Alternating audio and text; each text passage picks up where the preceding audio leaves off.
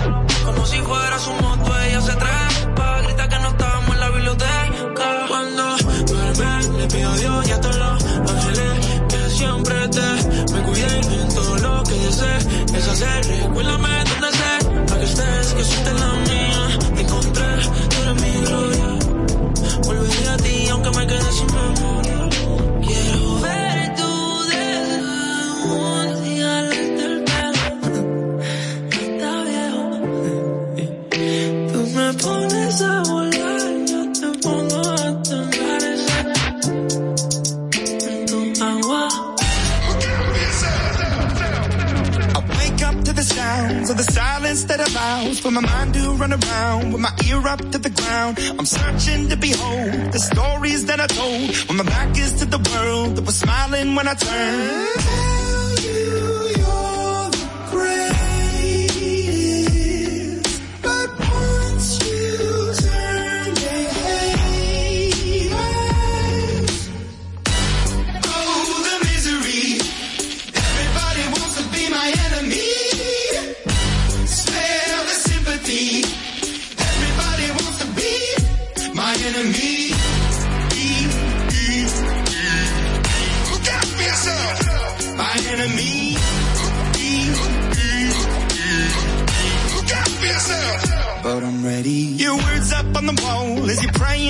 And the laughter in the holes and the names that I've been called. I stack it in my mind and I'm waiting for the time when I show you what it's like to be words fit in a mind.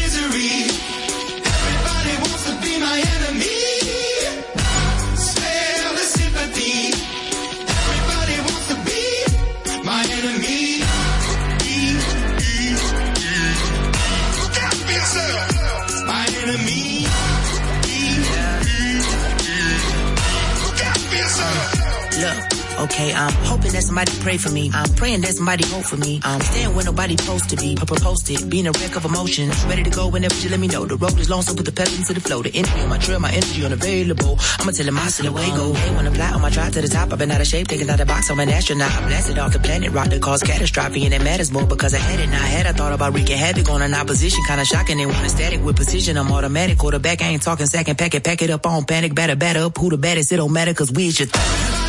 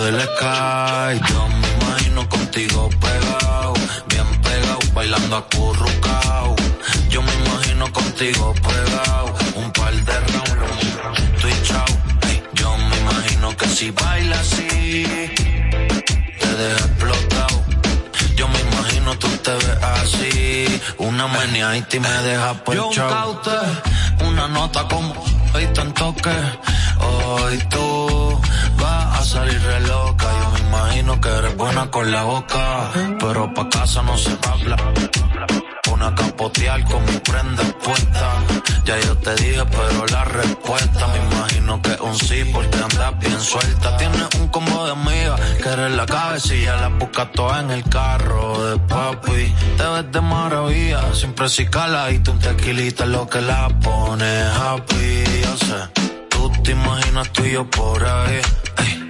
con una notita en high. tú te imaginas tú y yo por ahí.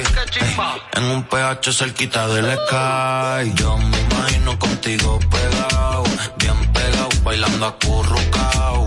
Yo me contigo pegado, un par de rounds, los monchicitos y chao yo me imagino que si baila así, te deja explotado.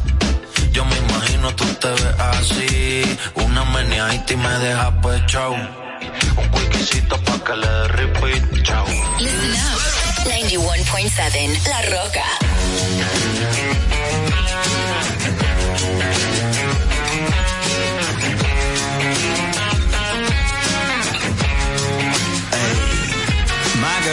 She solo maintenance. Don't need no champagne, poppin' entertainment. Take her to Wendy's, can't keep her off me. She wanna dip me like them fries in a frosty. But every now and then when I get paid, I gotta spoil my baby with an upgrade. Hey, hey, hey. Yeah, we fancy like Applebee's on a date night. Got that Bourbon Street steak with the Oreo shake and some whipped cream on the top two. Two straws, one check, girl, I got you. Bougie like Natty in the styrofoam. Squeak, squeaking in the truck bed all the way home. Some Alabama jammer, she my Dixieland delight. That's how we do, how we do. Fancy like. Fancy like. Fancy like. Fancy like. Don't need no Tesla to impress. My girl is happy, rolling on a Vespa. Don't need no mansion to get romance. She's super fine, double wide, slow dancing. But every now and then when I get paid, I gotta spoil my baby with an upgrade. Hey, hey, hey. Yeah, we fancy like Applebee's on a date night. Got that Bourbon Street steak with the Oreo shake and some whipped cream on the top two. Straws, one check, girl, I got you. Bougie like Natty in the styrofoam. Squeak, squeaking in the truck bed all the way home. Alabama jammer, she my Dixieland delight. That's how we do, how we do.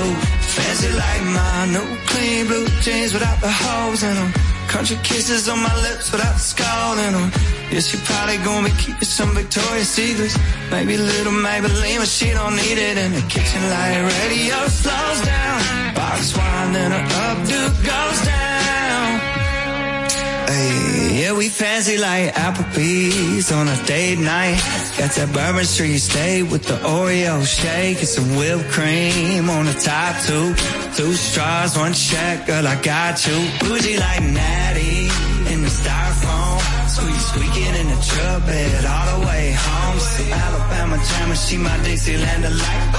That's how we do, how we do. Fancy like. La Roca, Roca 91.7. Ah, I've been a throw up the.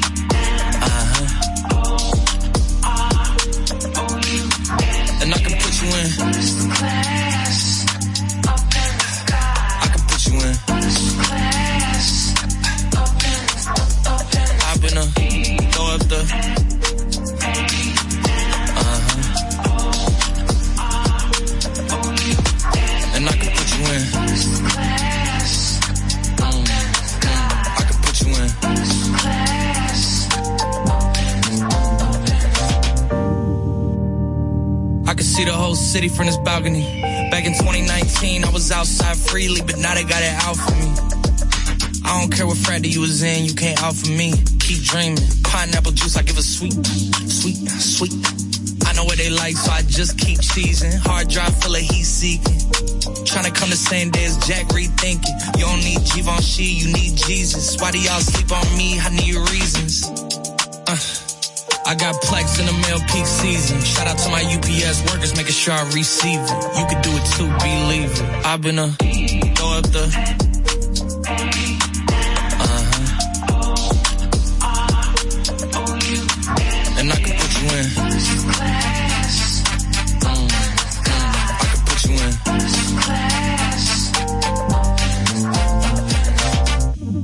Are you ready? Are you ready? Yes, I am. They say you a superstar now, damn. I guess I am. You might be the man, well, that's unless I am. okay, I'll confess I am. Go ahead and get undressed, I am. Okay, cool. You on sunset? I am. I'm about to slide, okay. I'm outside, okay. This lifestyle don't got many downsides. Except for the lack of time I get around my family. Making sure they never downsize. I got visions of my mom saying, wait, this house is mine. Can't lie, I'm on Angus Cloud 9. I got him on a bandwagon now, about time. I ain't even got no downtime. Every time I speak, she say, yeah, that sounds fine. I've been a throw up the.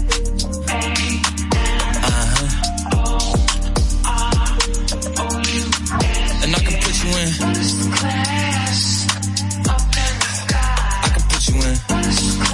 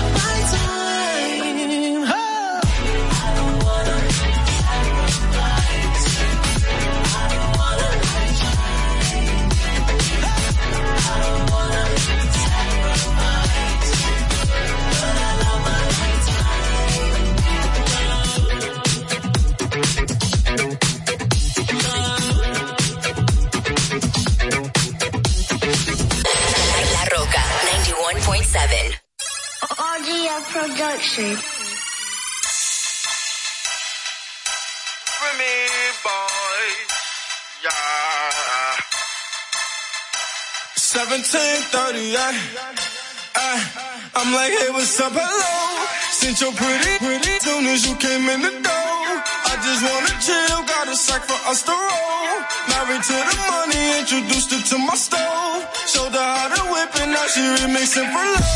She my track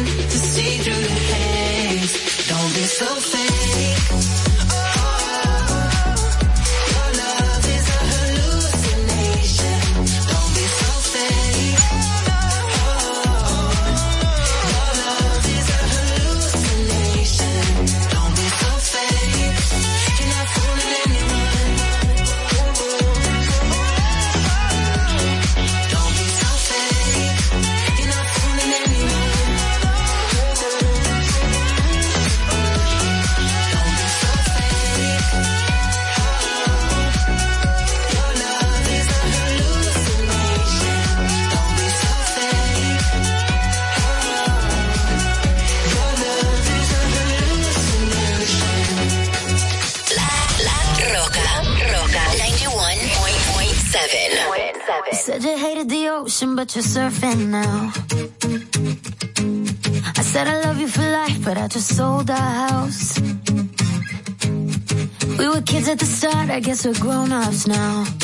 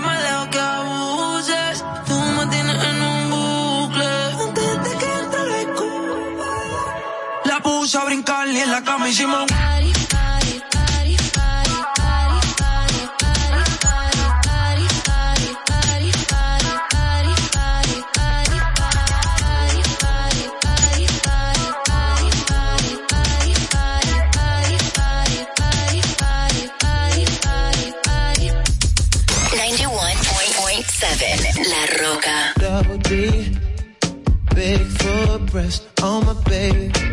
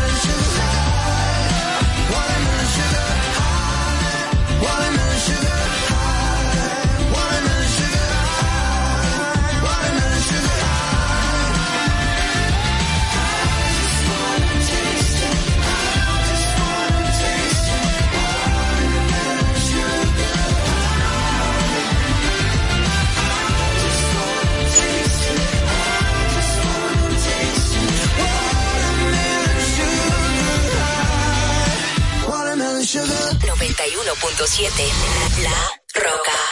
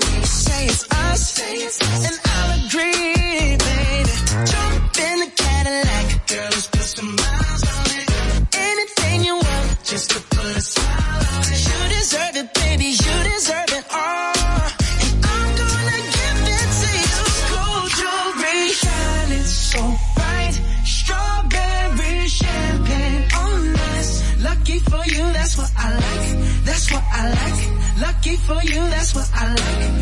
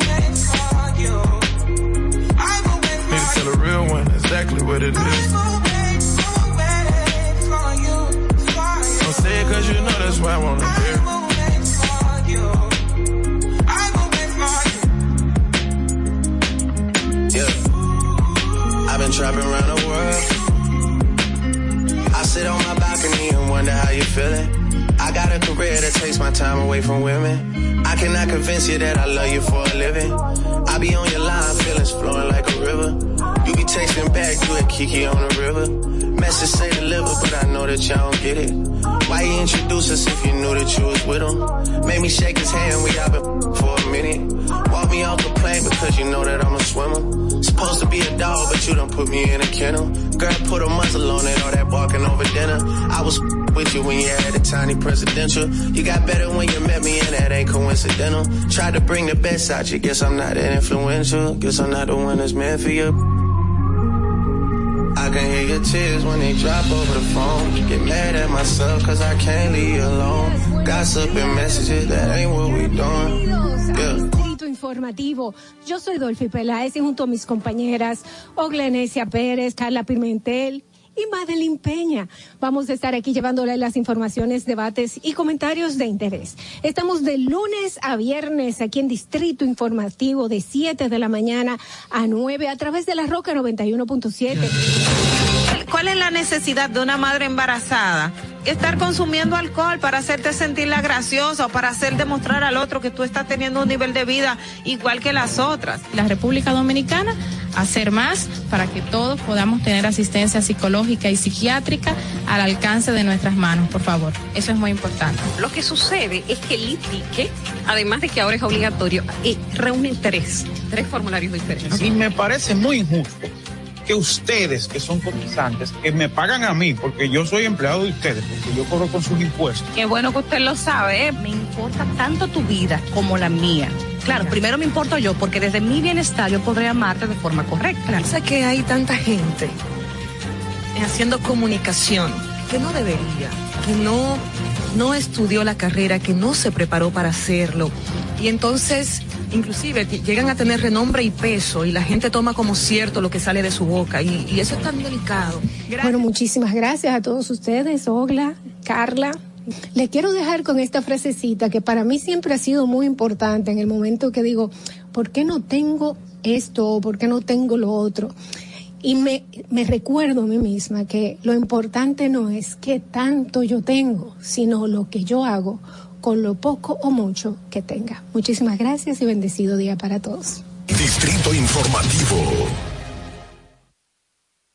RCTV HD, El Gusto Producciones, Dominican Network y Vega TV Canal 48 de Claro y 52 de Altiz presentan a Dolphy Peláez, Oclaenecia Pérez, Carla Pimentel y Natalie Faxas en Distrito Informativo.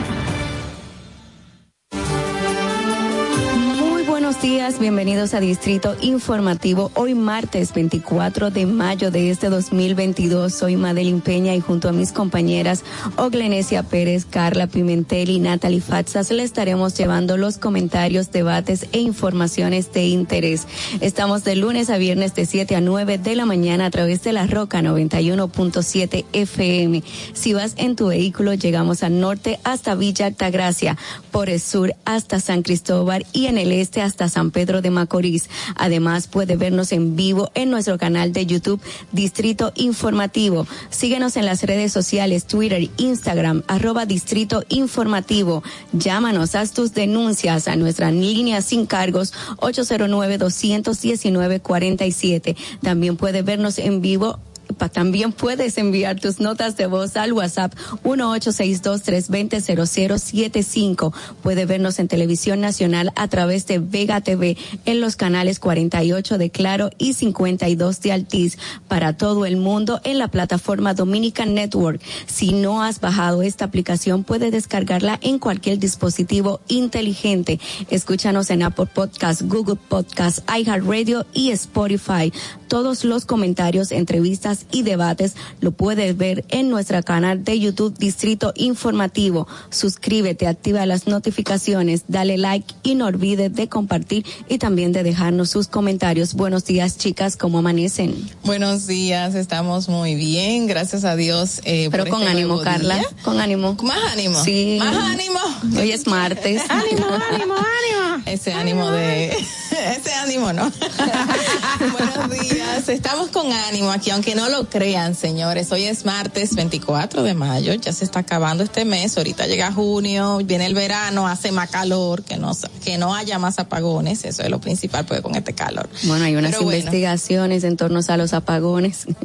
Más adelante seguiremos hablando acerca de esos temas y también más adelante vamos a hablar acerca, no sé si recuerdan la ley que regula la intimidad, el buen honor, la propia imagen, el buen nombre y una serie de cosas que ha sido muy debatida en la palestra pública y que muchos están en contra y otros dicen esto viene a ser un, un algo positivo en la sociedad. Vamos a ver, vamos a hablar acerca de esos detallitos que trae la ley y que podría o no traer consigo negativo para los periodistas y otras personas. Buenos días.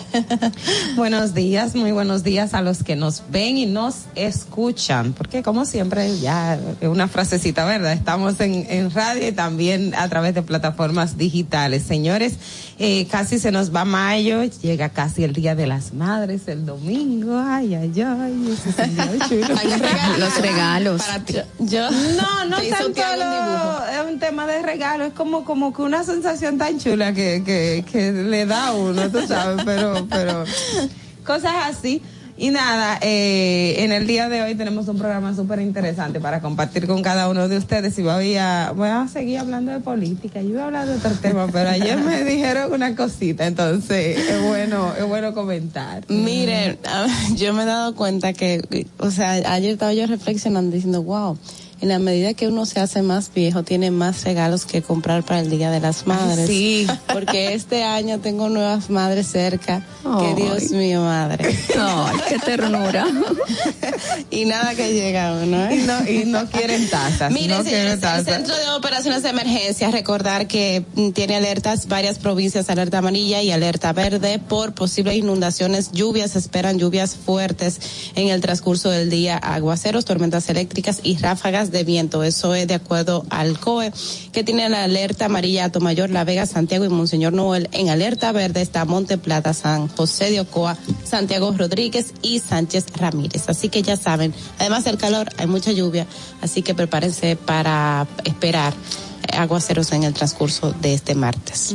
Bueno, y asimismo la baja incidencia del polvo del Sahara. Y hoy 20, hoy 24 de mayo del 2020 muere en la ciudad de Minneapolis, Estados Unidos, el ciudadano afroamericano George Floyd, asfixiado por bajo la rodilla de un del policía blanco Derek Chauvin. Su muerte es un contexto de brutalidad policial, despertó fuertes protestas eh, dentro de la comunidad americana, mayormente la negra, como que a mí no me gusta ni siquiera distinguir entre blancos y negros, no sé por qué lo ponen así mismo en el texto, pero este acontecimiento o esta muerte llamó mucho al debate en la ciudad de los estados, en el país eh, norteamericano, eh, con la muerte de este afroamericano George Floyd. Esto aconteció un día como hoy a nivel internacional, pero nacional. Vamos a ver qué pasó.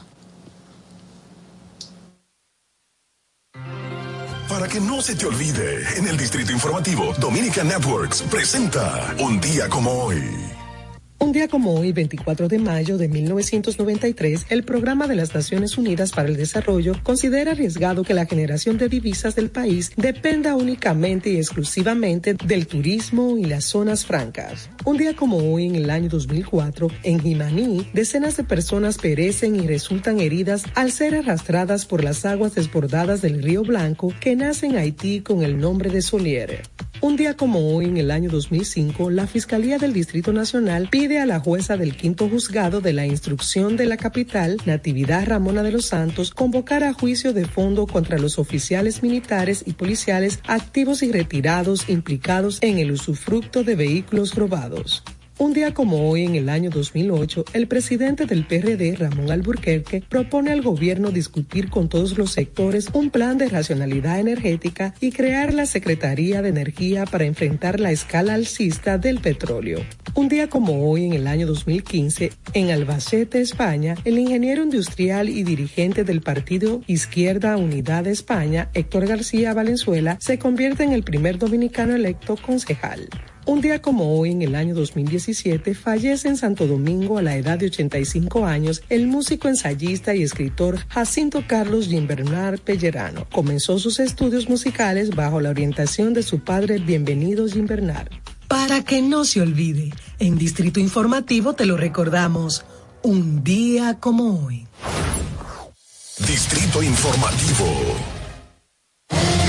7 y 7 de la mañana y estamos de regreso en Distrito Informativo y a continuación las principales noticias para hoy, martes 24 de mayo de este 2022. El gobierno asume más de 15.229 millones de pesos por concepto de subsidios a los combustibles en lo que va de año, una cifra que supera una cifra que supera lo invertido el pasado 2021 que fue alrededor de 15 mil millones de pesos. La información fue ofrecida por el viceministro de Comercio Interno del Ministerio de Industria y Comercio, Ramón Pérez Fermín, quien indicó que los más de 16.229 millones es fruto del subsidio directo a los combustibles a los fines de evitar transferir el peso total de los aumentos del precio de los hidrocarburos a la población. Bueno, en otra información, la comisión bicameral que estudia el proyecto de ley sobre juicios de extinción de dominio para el decomiso civil de los bienes ilícitos logró censurar en un 95% el estudio de esa iniciativa y solo tiene pendientes, según indi indicaron, ponerse de acuerdo en dos temas controversiales: la irretroactividad, la re retrospectividad o, te, o atemporalidad de la ley y la prescripción de la persecución de esos delitos. O sea, obviamente si es y si es atemporal. Y también la persecución o la prescripción de la persecución de los mismos delitos. La información fue, fue suministrada por el diputado PRMista Elías Báez, vicepresidente de la Comisión Bicameral, que estudia la pieza desde hace unos seis meses. De acuerdo a lo que informó, prácticamente leyeron y aprobaron los 104 artículos y desde el pasado miércoles comenzaron a discutir los temas más controversiales. Qué bueno que vayan avanzando. En otra información, la Inspectoría del Ministerio Público solicitó al Consejo Superior de ese órgano per, eh, de, eh, de, este órgano persecutor la suspensión del fiscalizador Enger Luis Polanco Enrique y el procurador de corte de apelación Antonio de Jesús Baez Tapia por incurrir a su juicio en faltas graves y muy graves en el ejercicio de sus funciones. En el caso de Enger eh, Polanco, Medina de los Santos eh, explica que independientemente de lo que haya eh, de las acciones, el funcionario incurrió en cumplir sus obligaciones o los deberes propios a sus cargos por la realización de actos que afectan gravemente a la institución. Esto en relación al, al caso de la señora asesinada de unas 351 estocada por su pareja, a quien le pidieron variación de la medida de coerción en vez de prisión por presentación periódica. En el caso del procurador de la Corte de Apelación está relacionado también con el proceso a la eh, fiscalizadora que fue descargada porque el Ministerio Público retiró básicamente los cargos en el caso de la Valvería en San Francisco de Macorís donde se estaban colocando drogas. San Estos Francisco de Macorís no en, en- en- sí, en ellos son de, la demarcación de San Francisco, corresponde a San Francisco. La localidad no es San Francisco, pero eh, jurisdiccionalmente esos fiscalizadores pertenecen a la... Pero al- eso no es el caso de la barbería. Ajá. Sí, también. Pero la, También. fiscali- la fiscalizadora, el procurador de la corte, tiene esa, esa demarcación. Ok. Miren, en otra información, señores, el Departamento Nacional de Investigaciones del eh, DNI ha abierto una investigación por las causas que provocaron la salida de cadenas en varias plantas eléctricas.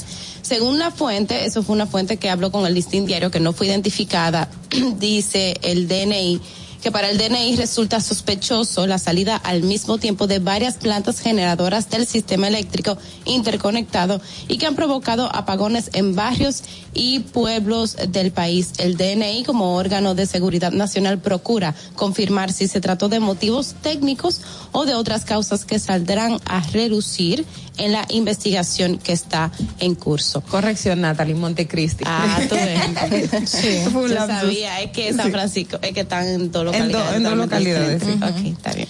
Eh, señores, en otro, en otra información, eh, ayer se dio a conocer un video donde se ve el joven Richard Baez, el peluquero que fue asesinado por golpes por parte de la Policía Nacional y por los cuales están siendo investigados varios eh, agentes.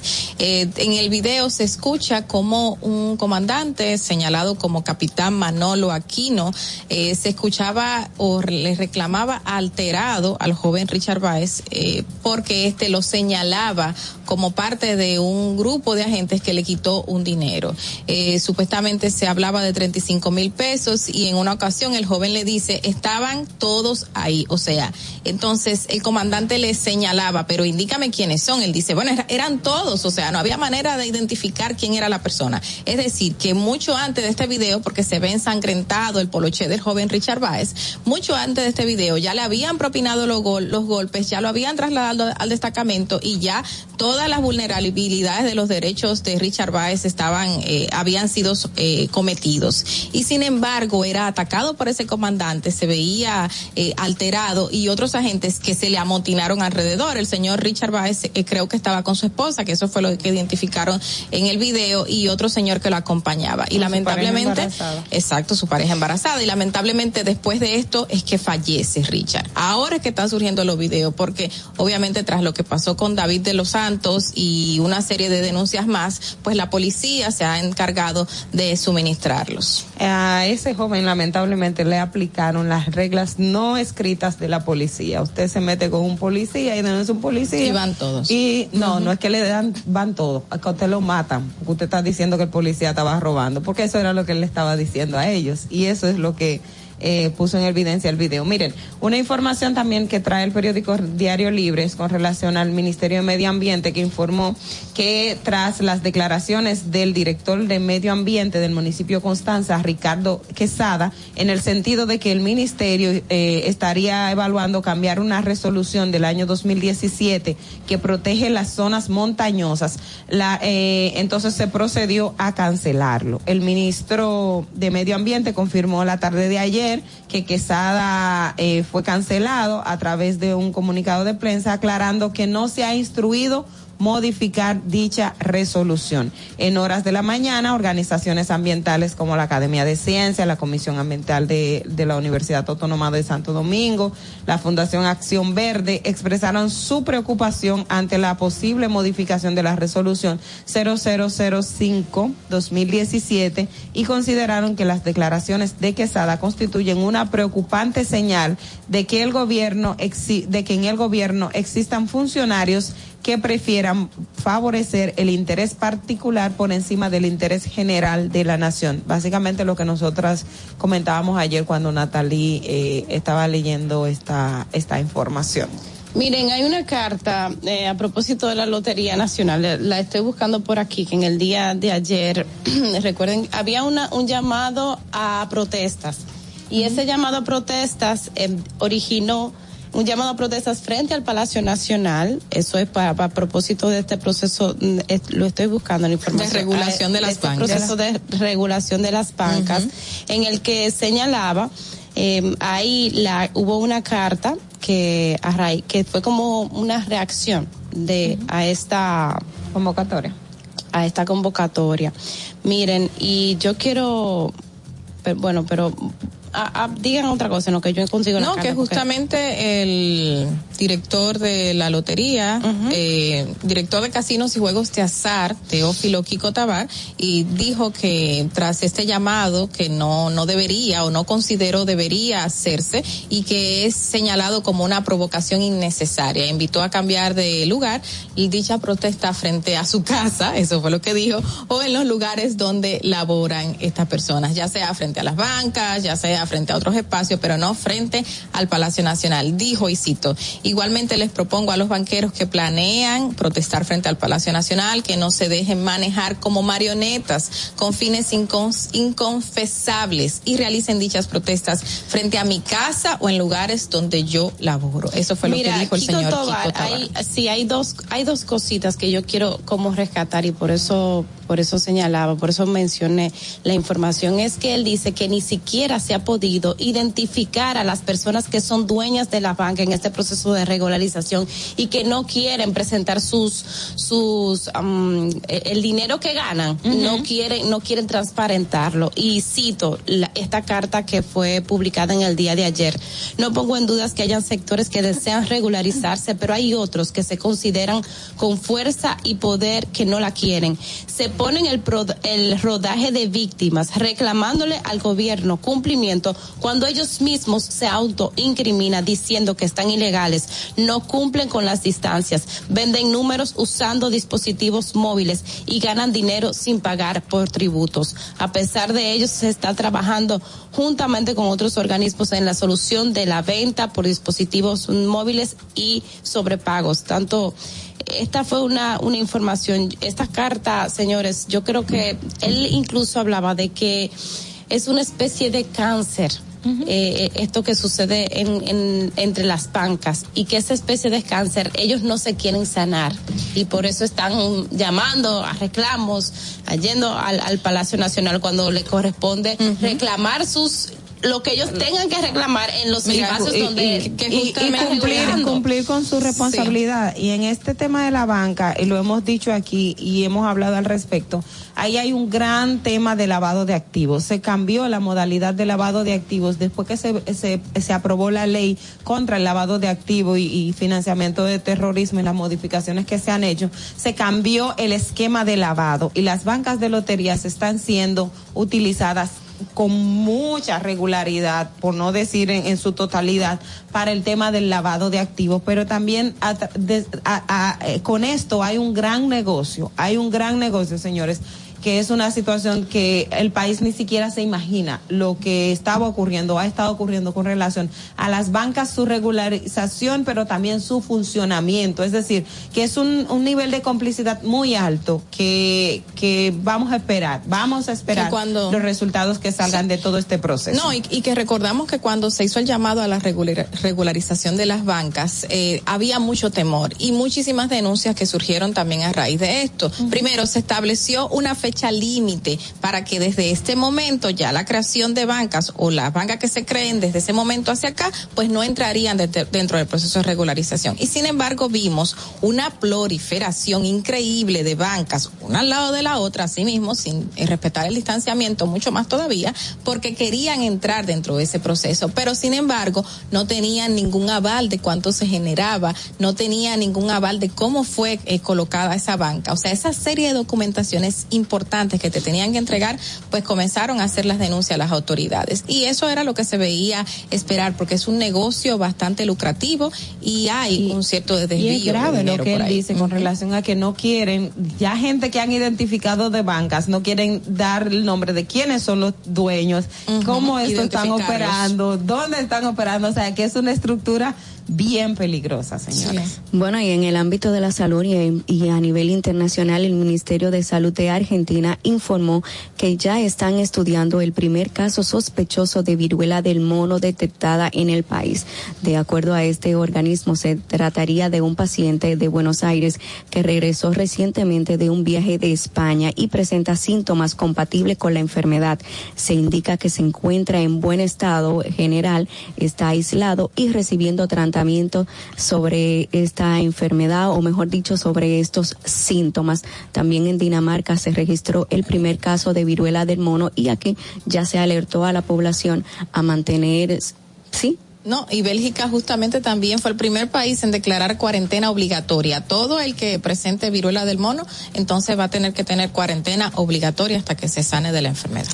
a, bueno, a cuidar la salud. Y estas fueron las principales noticias a nivel nacional en Distrito Informativo 720 de la mañana. Hacemos una pausa. Atentos, no te muevas de ahí. El breve más contenido en tu distrito informativo. Estamos agradecidos de Dios y agradecidos de tener como presidente al señor Luis Abinader. Dar gracias porque juntos los plataneros y las autoridades del sector hemos logrado organizarnos en cooperativas agropecuarias. Hemos recibido arado de tierra gratis. Hemos recibido la donación de equipos para preparar nuestros suelos. Hemos recibido material de siembra in vitro para mejorar la calidad de nuestros productos y nuestros plátanos. Hemos cultivado nuestros plátanos a la tasa de interés más barata que he escuchado durante mis 59 años de vida a tasa cero por el Banco Agrícola por instrucciones del excelentísimo presidente Luis Abinader. La comida de la bandera dominicana, el arroz, los plátanos, los huevos, los pollos están asegurados en la gestión de gobierno de Luis Abinader. Gobierno de la República Dominicana.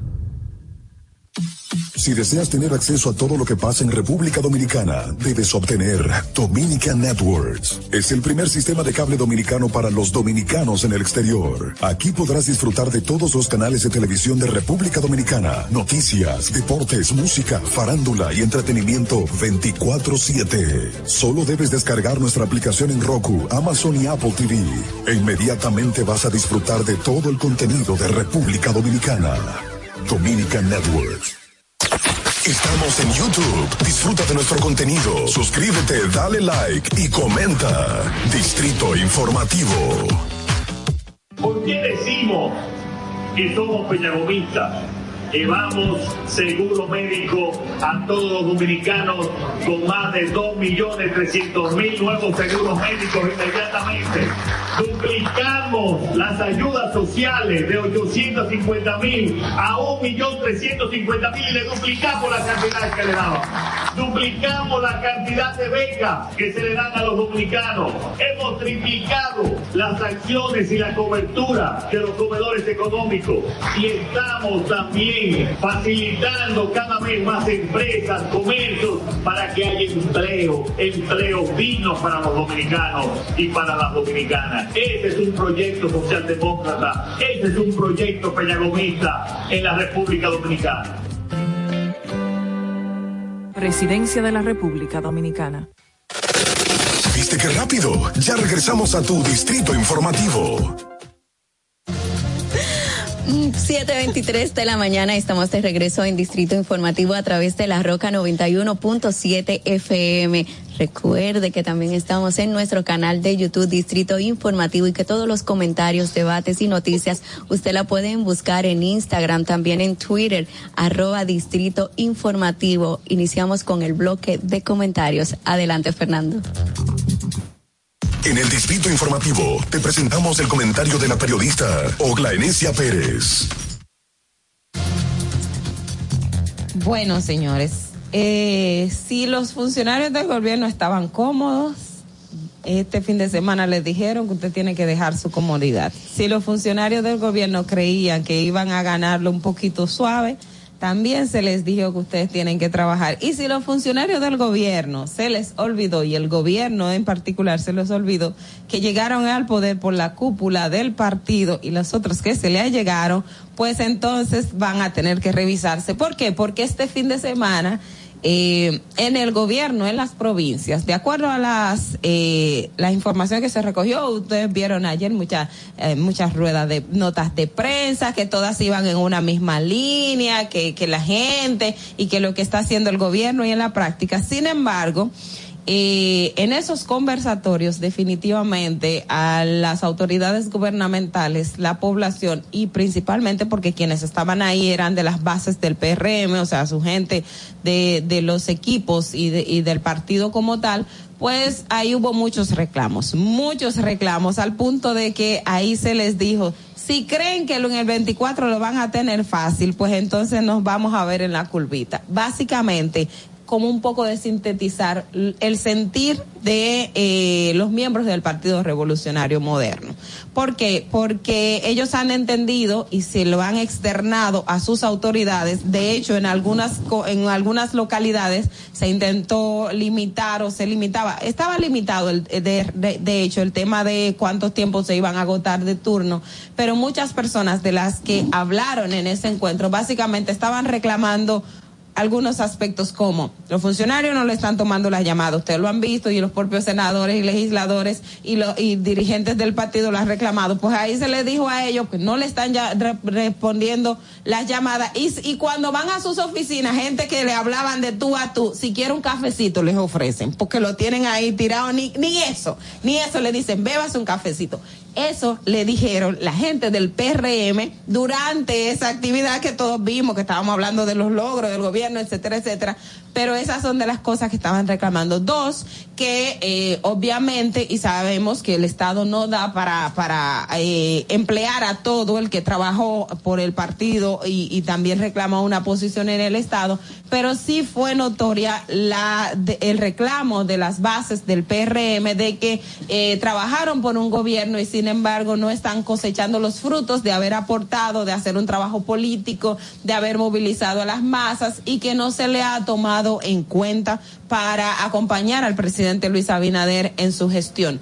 También se hicieron, eh, se, se pidieron eh, construcciones de obras, reclamos de, de, de infraestructura, o sea, cosas que tienen años ahí, pero en esencia, en esencia, muchos de los dirigentes del PRM durante esas, esas, esos encuentros del gobierno en la provincia externaron digamos, su queja y el malestar que están sintiendo con relación al actual gobierno. Y esto, por eso les decía que será un, un aspecto también político, porque de cierto modo era un poco... Eh, ir a, medir cómo en realidad está, está la gente, cómo la gente se está identificando con el partido, porque ya hemos visto muchas eh, encuestas que son pagadas por, la, por los mismos intereses de quienes la han promovido, pero hemos, hemos sentido en las redes sociales, el PRM lo ha sentido y la gente se lo ha externado a través de, lo, de los medios de comunicación, a través de actividades, la gente le ha externado, miren, ustedes me están preocupando porque en final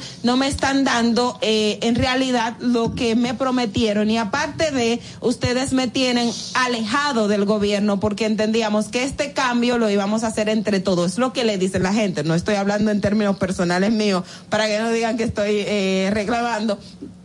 Pero es lo que la gente le dijo al PRM y a los dirigentes del PRM durante esos encuentros, que creo que eh, es algo que deben tomar en cuenta, porque si algo caracterizó y fue eh, determinante para la salida del PLD, además del hartazgo de la población por todos los hechos de impunidad, por todos los escándalos y las situaciones que hubo, es que también el PLD y Danilo Medina lo reconoció, se alejó de las bases. Y a los partidos eso le hace mucho daño cuando están en el poder, olvidar de la gente con la que usted trabajó. Eh, Todo el mundo entiende que no hay capacidad para el Estado emplear a todo el que trabajó. Eso es muy eh, ilusorio, pero además tampoco al Estado se va, llegó fulano y vamos a poner a su sutano. Esa cultura hay que cambiarla. Pero hay mecanismos de usted hablar con los miembros de su partido, de mantener a la gente de su partido cerca, porque al final son los que lo ponen o lo quitan a usted, independientemente de que hay una, una cantidad de personas que no se identifican con un partido político y ejercen el derecho al voto. Pero en la práctica, quienes más acuden a votar son esos militantes que día a día están con usted,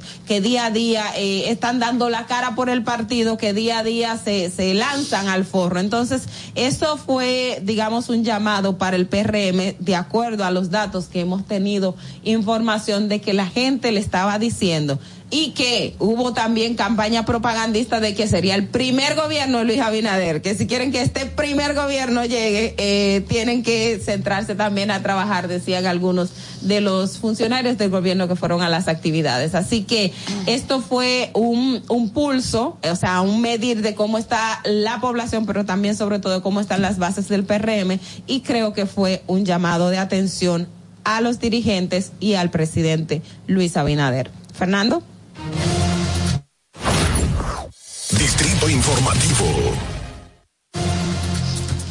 7.30 de la mañana y continuamos con el siguiente comentario.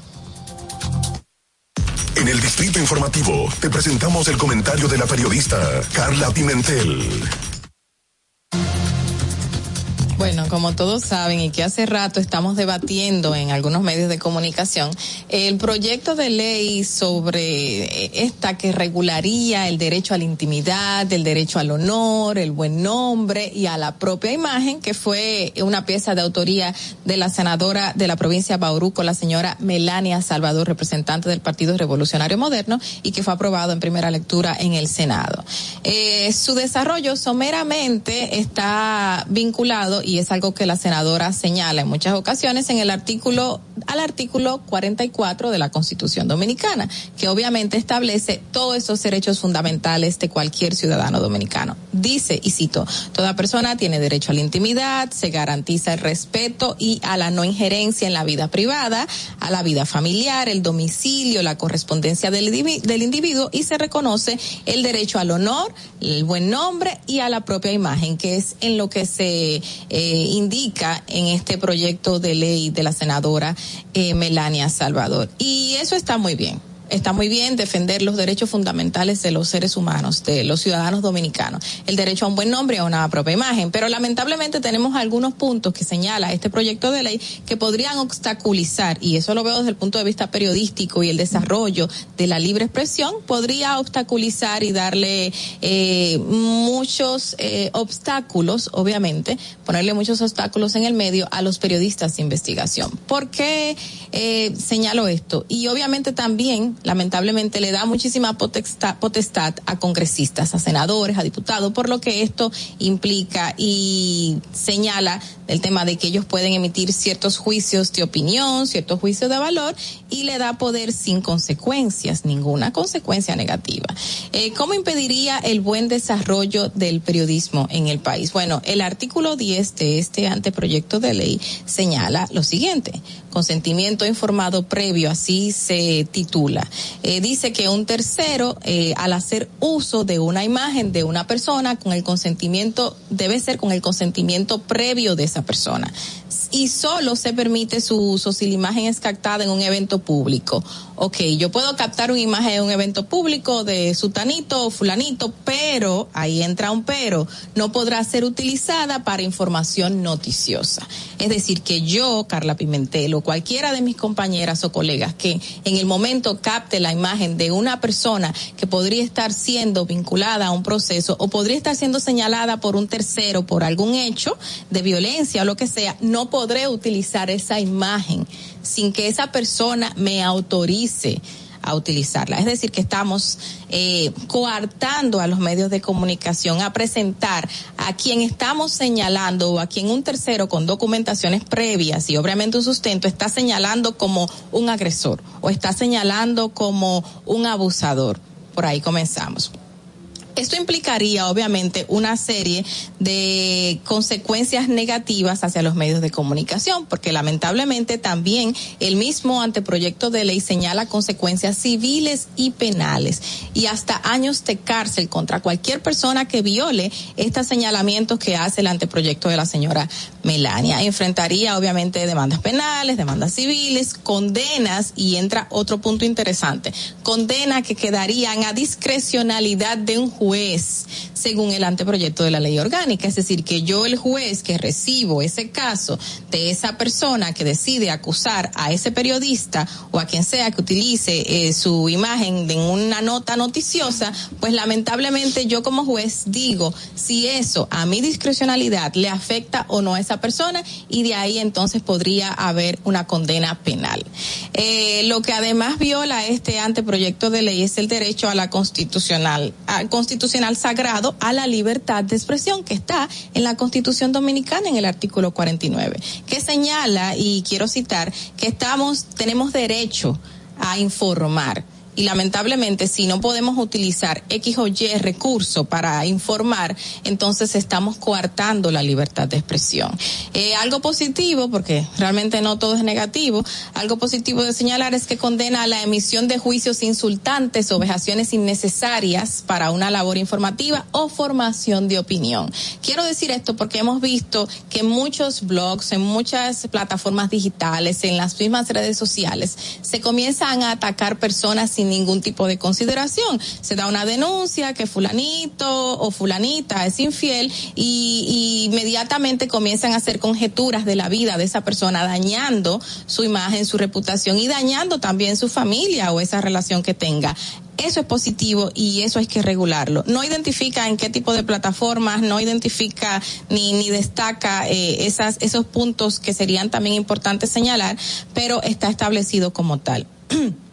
Otro positivo que vemos, eh, declaraciones o supuestas noticias de personas de medio artístico, que es lo que acabo de señalar, que realmente necesitan que se le haga un pare, que se detenga, que se le haga un stop. Sin embargo, a pesar de poner límites, estos no se los pone a los congresistas, como dije anteriormente. A ellos sí les permiten dar opiniones, sí les permite dar informaciones en todo tipo de plataformas, no solamente en el Congreso, como se, se tenía establecido, que bueno, en la cúpula tú puedes hacer y decir lo que quieras, pero fuera también y lamentablemente no le va a caer ninguna consecuencia negativa. La pieza además deja la interpretación todas esas eh, discrecionalidades a esos jueces y hay que prestarle atención porque queremos una pieza que realmente pueda regular el derecho a la intimidad, el derecho a la imagen y el derecho al buen honor y al nombre. Pero si estamos dañando la libertad de expresión, si estamos coartando a los medios de, comunicación o a X personas que se dediquen en esta plataforma a informar, pues estamos como quiera dañando el derecho y otro derecho constitucional que va a chocar con este que estamos resaltando. Hay que ponerle mucha atención al anteproyecto y revisarlo antes de tomar una decisión definitiva. Fernando, vamos contigo. Distrito Informativo.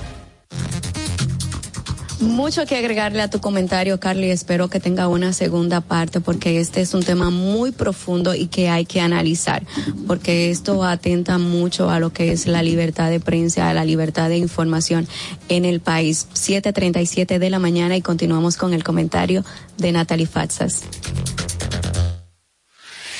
En Distrito Informativo te presentamos el comentario de la periodista Natalie Faxas. Bueno, amigos, miren, ya lo decía el presidente Luis Abinader ayer en, durante el, un panel que, en el que participó, el Foro Mundial Económico, que um, los primeros dominicanos en la República Dominicana, los primeros, las primeros visitantes que llegaron al país en medio de la pandemia fueron los dominicanos que residen en Estados Unidos. Estados Unidos es, eh, sin duda alguna, un socio sumamente importante y básicamente las cosas que suceden en Estados Unidos pues de alguna forma nos tocan y eso desde la perspectiva de la enfermedad también, de, desde la perspectiva de eh, las epidemias y eso. Um, y quiero rescatar eso precisamente porque um, en este fin de semana la el Ministerio de Salud Pública pues emitió una alerta epidemiológica por el virus de la de la viruela del mono que se encuentra ya en Estados Unidos, yo creo que eso ha sido una alerta relativamente rápida que ha reaccionado por parte del Ministerio de Salud Pública por lo siguiente. Hay menos de 100 casos a nivel mundial, unos 100 casos a nivel mundial. En Europa, por ejemplo, en el día de ayer se habían detectado 67 casos apenas.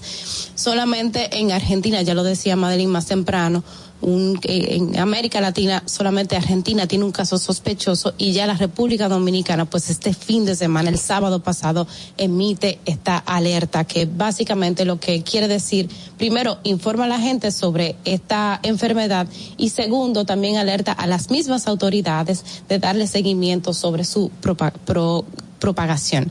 Pero hay unos detalles que yo quiero que yo quiero informarles a ustedes sobre lo que dice la OMS, qué es el virus, este, esta viruela del mono y datos que yo creo que son importantes. Primero, señalarles, y, y me voy por puntos, síntomas. Bueno, tiene fiebre, eh, la erupción cutánea, que eso lo conocemos todos, em, eso en la mayoría de los casos también eh, tiene em, los, las, las bolitas aparecen sobre todo en el rostro, en las palmas de las manos, de los pies, también hay un cansancio, dolor de cabeza, esos son los síntomas. ¿Cómo se transmite entre personas? Bueno, como es una enfermedad que viene de los animales, obviamente puede transferirse de animal a persona, pero em, entre persona y persona es como una segunda forma de propagación, o sea, no es tan activa como de animal a persona. Dice, es una, dice la OMS que es una propagación secundaria limitada entre personas. Se contagia por contacto directo con los líquidos corporales o las lesiones de la piel y en el caso de los animales, la, el contacto de las mucosas de los animales infectados. La infección se transmite asimismo por inoculación o a través de la placenta. Dígase, se puede transmitir entre madres que están embarazadas a sus bebés.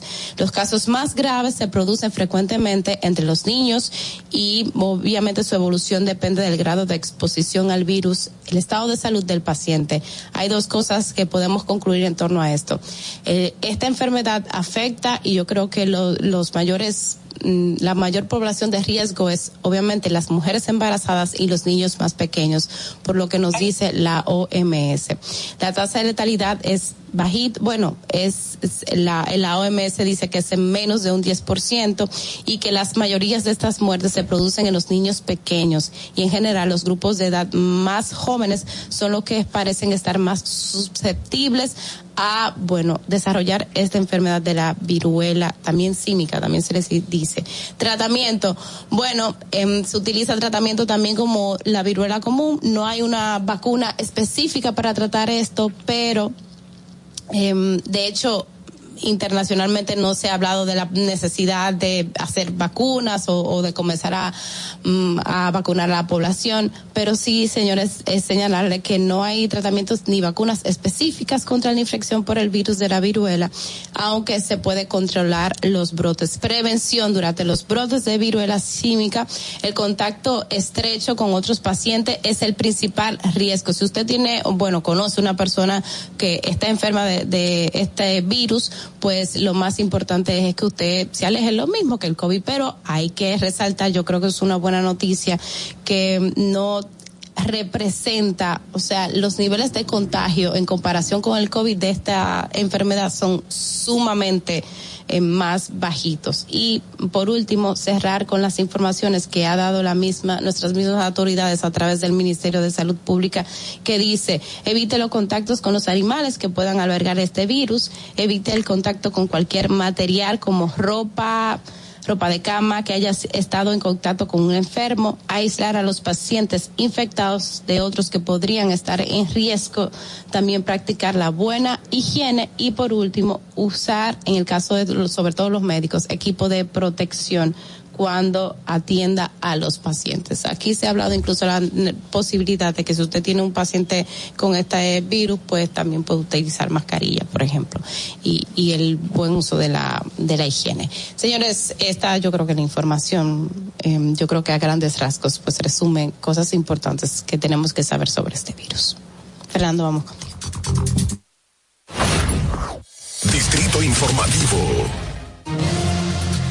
Muchísimas gracias, chicas, por todos sus comentarios, siempre tan oportuno, interesante, edificante para todos nuestros oyentes de Distrito Informativo 743 de la mañana. Vamos a ver cómo está el tránsito en Santo Domingo.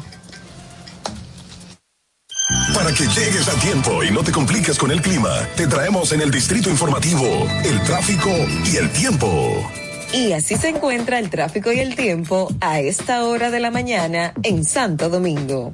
Se registra tráfico en alto total en Expreso Avenida John F. Kennedy hasta la elevada Avenida Doctor Arturo de Filló, Avenida 27 de Febrero, Desnivel Avenida Privada, en el Desnivel Avenida Máximo Gómez, Avenida Padre Castellanos en la ensanche Luperón, en la Avenida Hermanas Mirabal en Villa Mella, gran entaponamiento en los carriles expresos del Puente Juan Bosch hasta la autopista Rafael Tomás Fernández Domínguez, Avenida Francisco Alberto Camaño Deñó hasta el Puente Flotante, Puente Ramón Matías Mella, Avenida El Pensador en Villa Duarte, Boulevard Johnny Pacheco en San Susi, en la Avenida 25 de Febrero. Y tráfico muy intenso en la Avenida Gregorio Luperón en Zona Industrial de Herrera, Autopista 30 de Mayo cerca de Tropical Metal Dome, Avenida República de Colombia en Altos de Arroyo Hondo y en zonas aledañas, Autopista Juan Pablo Duarte cerca de Los Alcarrizos y en la Avenida México en El Vergel. Te recordamos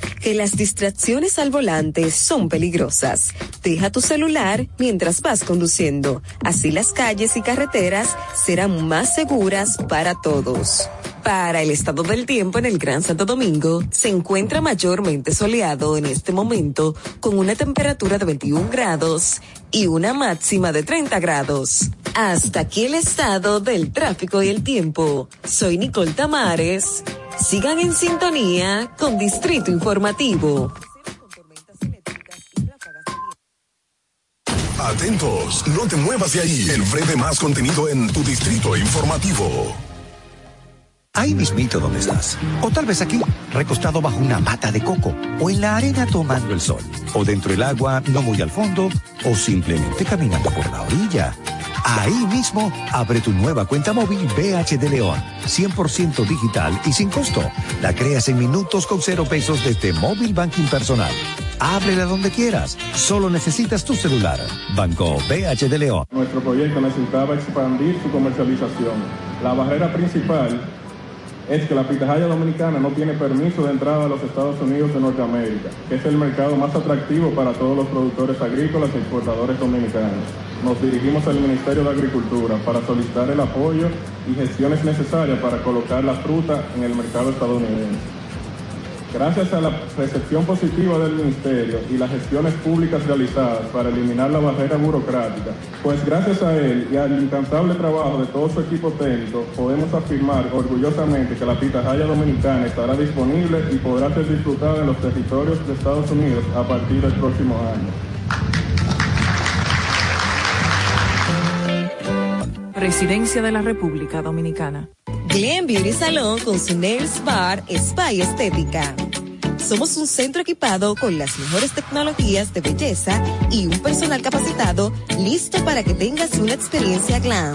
Contamos con las técnicas más avanzadas de uñas, spa y centro de estética. Somos especialistas en reparación e hidratación de cabello botox capilar. Glam tiene para ti todo lo que necesitas para consentirte. Visítanos en la prestigiosa zona de Bellavista. Llámanos y reserva tu cita al 809-333-5174 y al WhatsApp 849-255-5174. Tenemos un espacio para ti. Glam Beauty Salon, Nails Bar, Spa Estética. Síguenos en nuestra cuenta de Instagram para mantenerte informado de todo lo que sucede en el programa. Arroba Distrito Informativo. Si deseas tener acceso a todo lo que pasa en República Dominicana, debes obtener Dominican Networks. Es el primer sistema de cable dominicano para los dominicanos en el exterior. Aquí podrás disfrutar de todos los canales de televisión de República Dominicana, noticias, deportes, música, farándula y entretenimiento 24/7. Solo debes descargar nuestra aplicación en Roku, Amazon y Apple TV. E inmediatamente vas a disfrutar de todo el contenido de República Dominicana. Dominican Networks. Estamos en YouTube. Disfruta de nuestro contenido. Suscríbete, dale like y comenta. Distrito Informativo.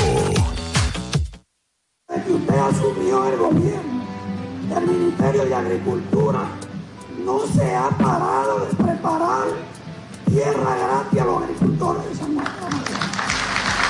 Y eso, presidente, ha provocado que el año pasado se hiciera la mayor cosecha de habichuelas de los últimos 10 años. Y cuando usted se juramentó, usted anunció 5 mil millones de pesos a tasa cero para los productores agropecuarios. Y esa medida, presidente, provocó que durante la pandemia el único país del área de Latinoamérica que no tuvo crisis de alimentos fue República Dominicana.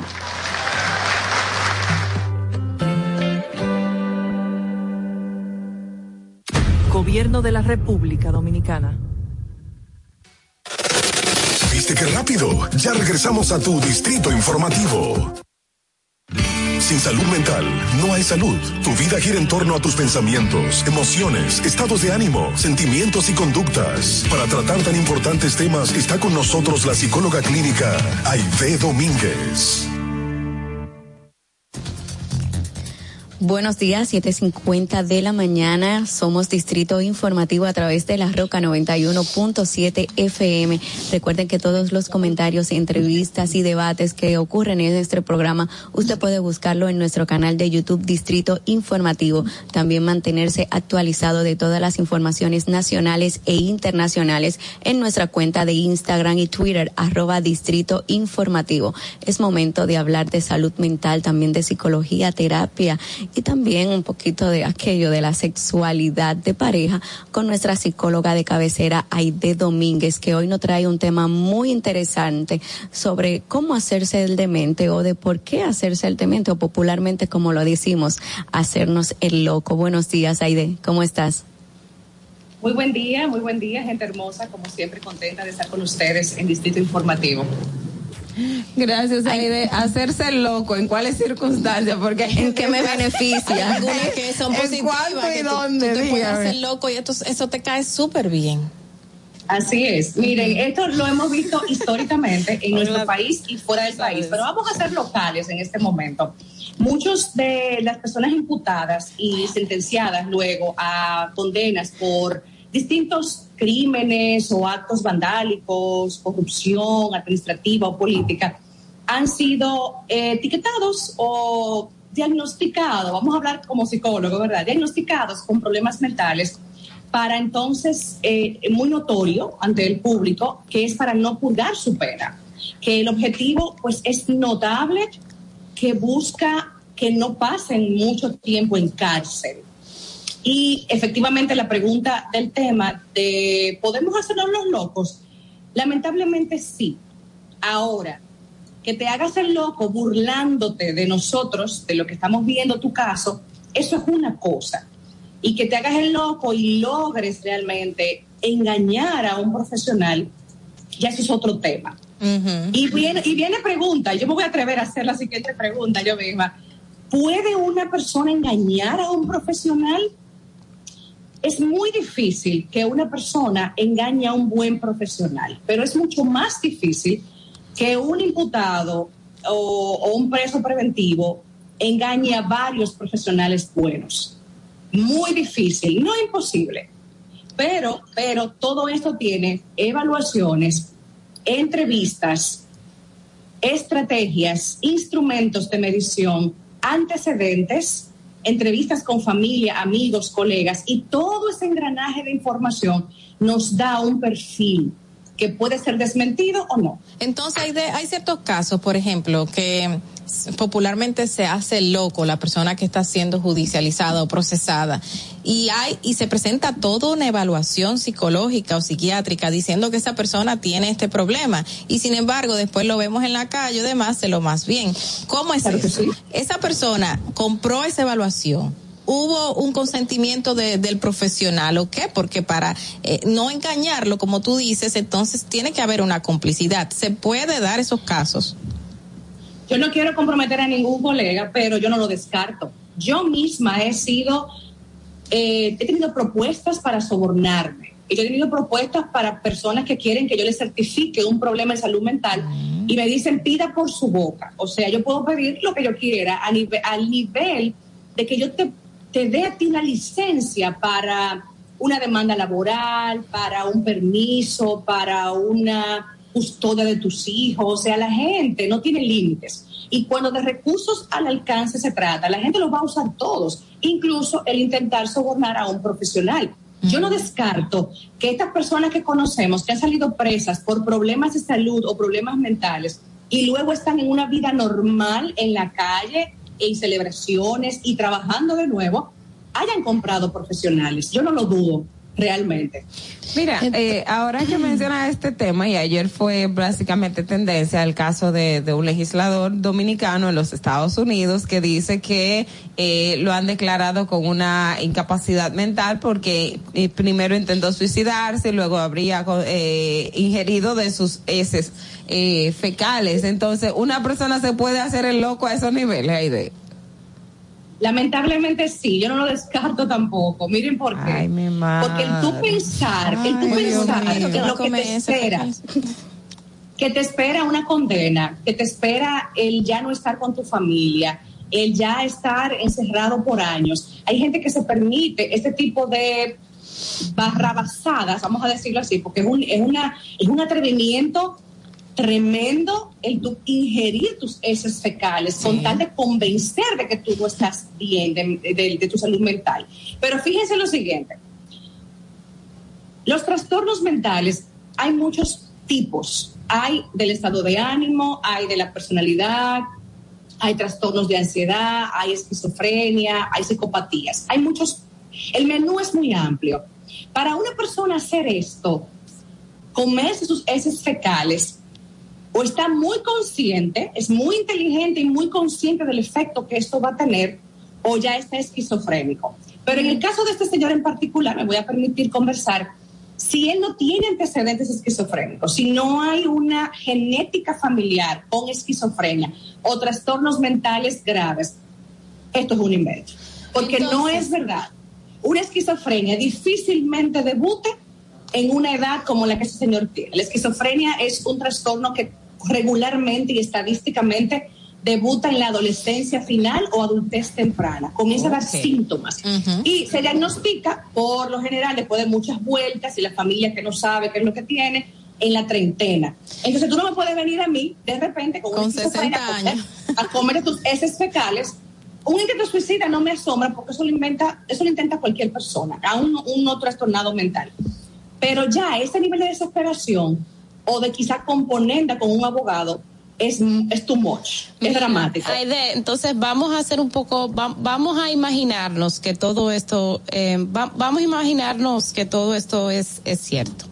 Este, much- este señor, eh, Miguel, Miguel Andrés Gutiérrez Díaz, eh, era diputado y obviamente por su condición de diputado nosotros entendemos que obtiene las las Capacidades. condiciones, capa- las capacidades para desenvolverse en, en una vida normal. Va a Estados Unidos, es preso en Estados Unidos y está en una cárcel de Estados Unidos.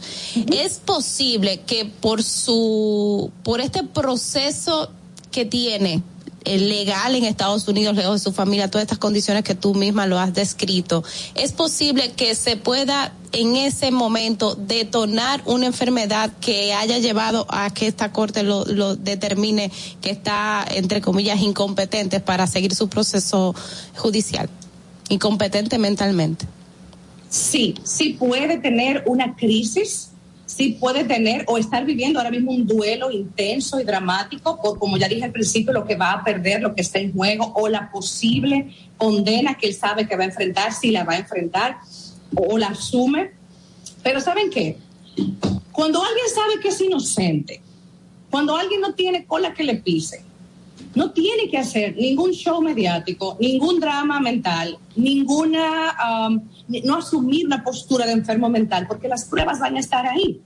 Entonces, en momentos de desesperación, la persona puede sí tener un colapso emocional, un estallido emocional tan grande que pierde el control de lo que es, de su esencia, que pierda el dominio de lo que tiene que hacer, de cómo tiene que comportarse y llegar a eh, actitudes y conductas así aberrantes, trogloditas, atrasadas, bestiales, con tal de que esa desesperación se note.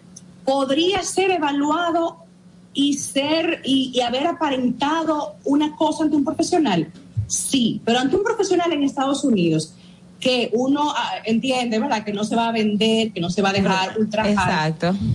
Es complejo. Ahora, yo entiendo que aquí, como país, podemos, yo, yo estoy aquí hablando sin saber mucho de leyes, pero entiendo que podemos acceder a profesionales que puedan evaluarlo nueva vez y determinar si sí o si no, porque entonces seguimos en la impunidad, señores, seguimos en la desazón y en la incertidumbre que como pueblo se nos crea, que cuando un político, corrupto bancario o quien sea, hace lo que le da la gana, queda libre por un diagnóstico médico psicológico y eso hay un hartazgo en la población con este tema. Entonces, este sería uno más.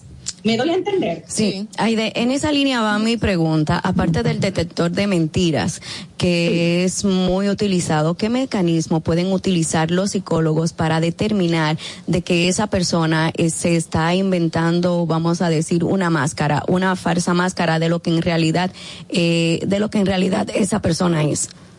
Mira, como, de- como me pregunta eh, Natalie, ¿puede esta persona en un momento como este detonar y colapsar? Claro que sí. El sistema nervioso tiene una, una capacidad eh, X limitada de aguantar la presión, las emociones convulsas y muchas emociones al mismo tiempo. Pero llega un momento que sí podemos colapsar y tener una crisis, un ataque de pánico y perder la, el raciocinio o la lógica de las cosas. Ahora, como dije también al principio, hay unos antecedentes. Hay una, familiari- hay, una hay una familia que te da una información.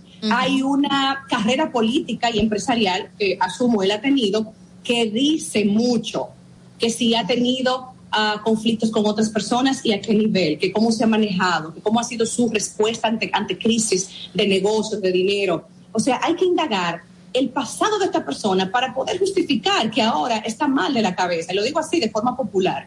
Porque es que es muy simplista decir, está incapacitado para un proceso penal. ¿En serio?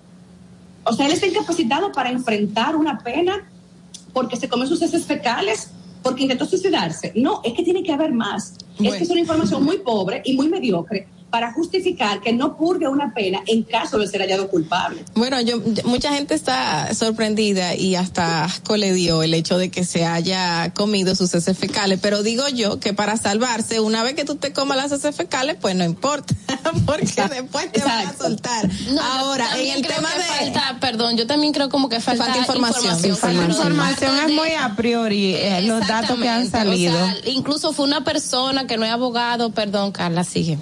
No, y en el tema justamente de que, que, que hay de resalta de que muchos profesionales se, se dedican o, o se prestan a este tipo de situaciones, no solamente eh, per- eh, profesionales de salud mental, también profesionales médicos de otras áreas. Tenemos el caso de Quirinito, que se presentó todo un esquema de que esta persona tenía un cárcel de lengua y realmente todavía no se ha podido y, y luego se demostró que no era él que tenía el cáncer de lengua, pero sin embargo una persona firmó de que esa- Certificó. certificó esto. Entonces hemos Eso visto, horrible. Eso hemos visto profesionales de la salud en todos los sentidos que se prestan a estas cosas.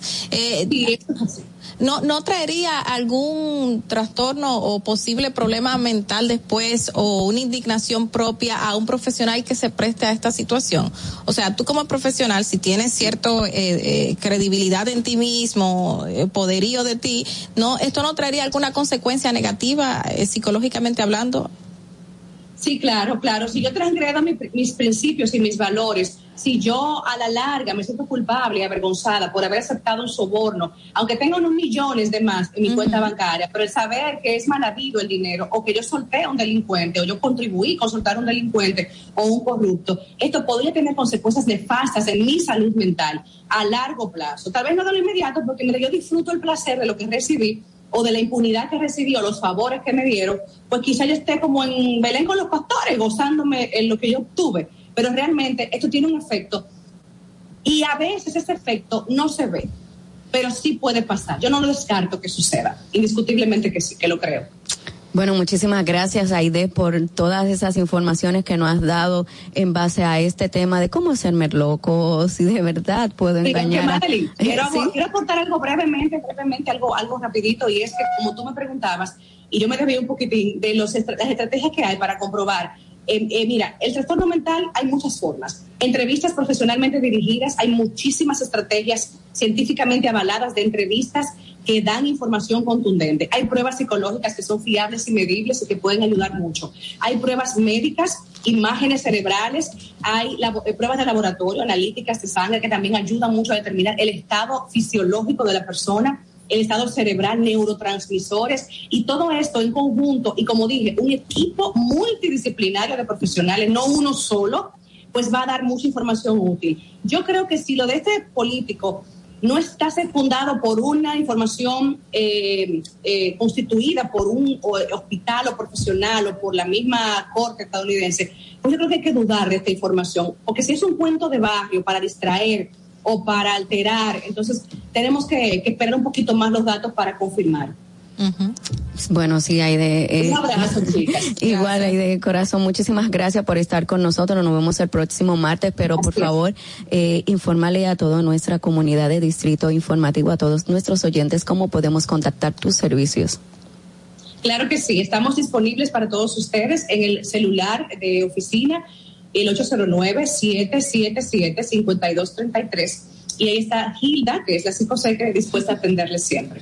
Hasta la próxima semana. Gracias. Un besote, Aide. Aide Domínguez, nuestra psicóloga, terapeuta sexual y de pareja. Ahora hacemos, hacemos una pausa en Distrito Informativo y al regreso vamos con el diputado por el PRM, Juan José Rojas, quien tiene un interesante proyecto sobre la, sobre la detención y prevención del suicidio.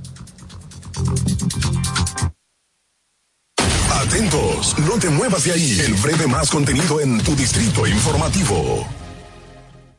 Yo creo que hoy hay sobradas razones para darle gracias a Dios por nosotros haber tenido un presidente de la talla de Luis Abinadel que le ha tocado enfrentar una situación difícil nunca antes vista en el mundo. Sin embargo, dentro de todas esas cosas, ha tenido presente a nuestro sector agropecuario, un sector tan frágil, tan importante y tan determinante como somos todos y cada uno de nosotros. Y nos dio una mano en un momento determinante donde nos estábamos ahogando con una pandemia tan grande, todo difícil. Y habilitó al Banco Agrícola en la presencia de nuestro querido compañero Durán para que nos prestara dinero a tasa cero y eso dio lugar a que nosotros nos oxigenáramos y pudiéramos sobrevivir a esta situación. Presidencia de la República Dominicana. Ahí mismito donde estás. O tal vez aquí, recostado bajo una pata de coco. O en la arena tomando el sol. O dentro del agua, no muy al fondo. O simplemente caminando por la orilla. Ahí mismo, abre tu nueva cuenta móvil BH de León, 100% digital y sin costo. La creas en minutos con cero pesos desde Móvil Banking Personal. Ábrela donde quieras, solo necesitas tu celular. Banco BH de León. Síguenos en nuestra cuenta de Instagram para mantenerte informado de todo lo que sucede en el programa. Arroba Distrito Informativo.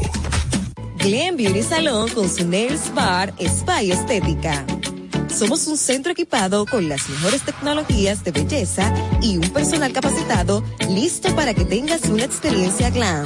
Contamos con las técnicas más avanzadas de uñas, spa y centro de estética. Somos especialistas en reparación e hidratación de cabello botox capilar.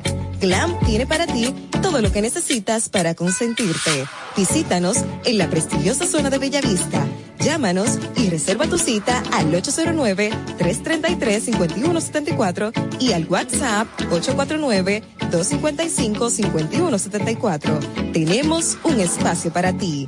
Glam Beauty Salon, Nails Bar, Spa y Estética.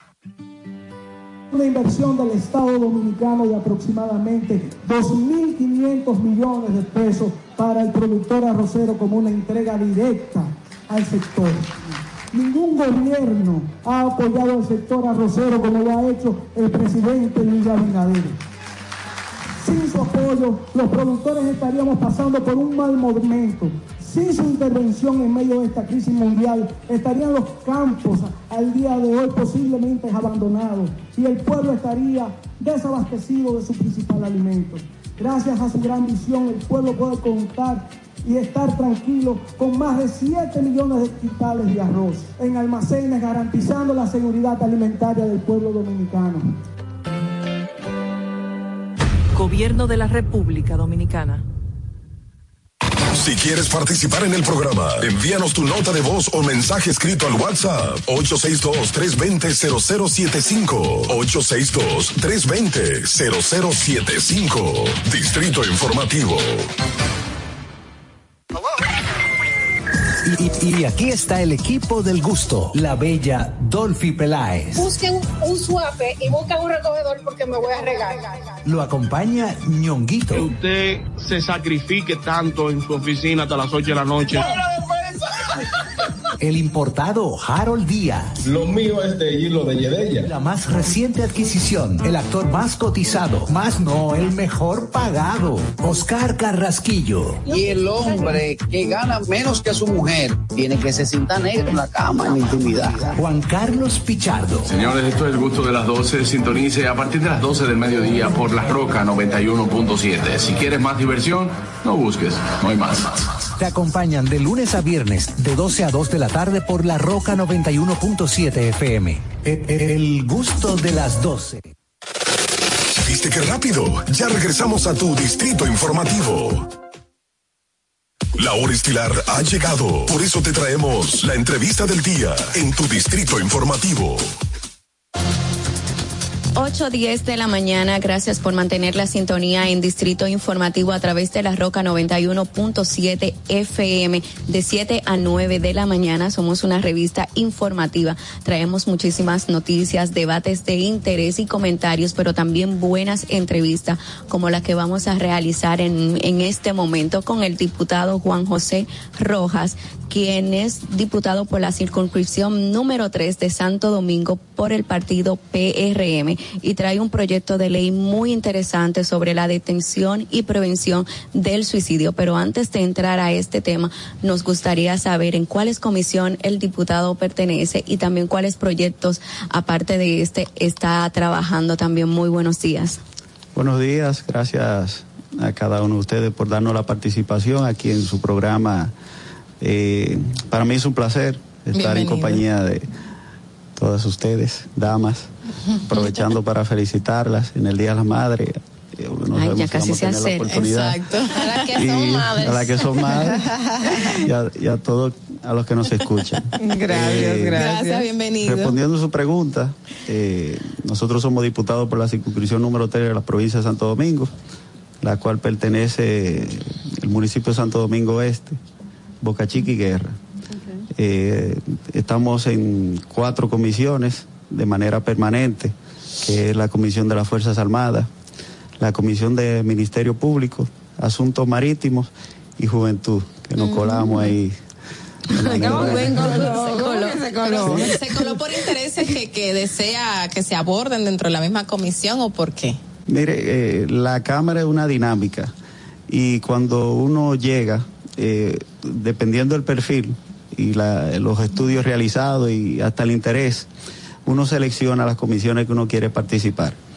Ahora, eh, hay comisiones que tienen mayor demandas que otras. Entonces yo lo que soy es administrador y estudié finanzas.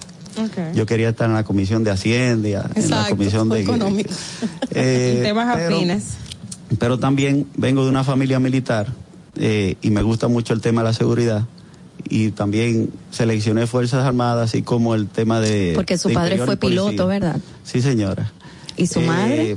eh, mi madre fue admini- eh, es administradora, sí, señor. Y, mi padre, gracias a Dios, está vivo, pero fue militar, está ya retirado. Ese sí, señor, lo tenemos. Sí, señor, sí, señor, sí, señor. Ya, ya lo sí. bien.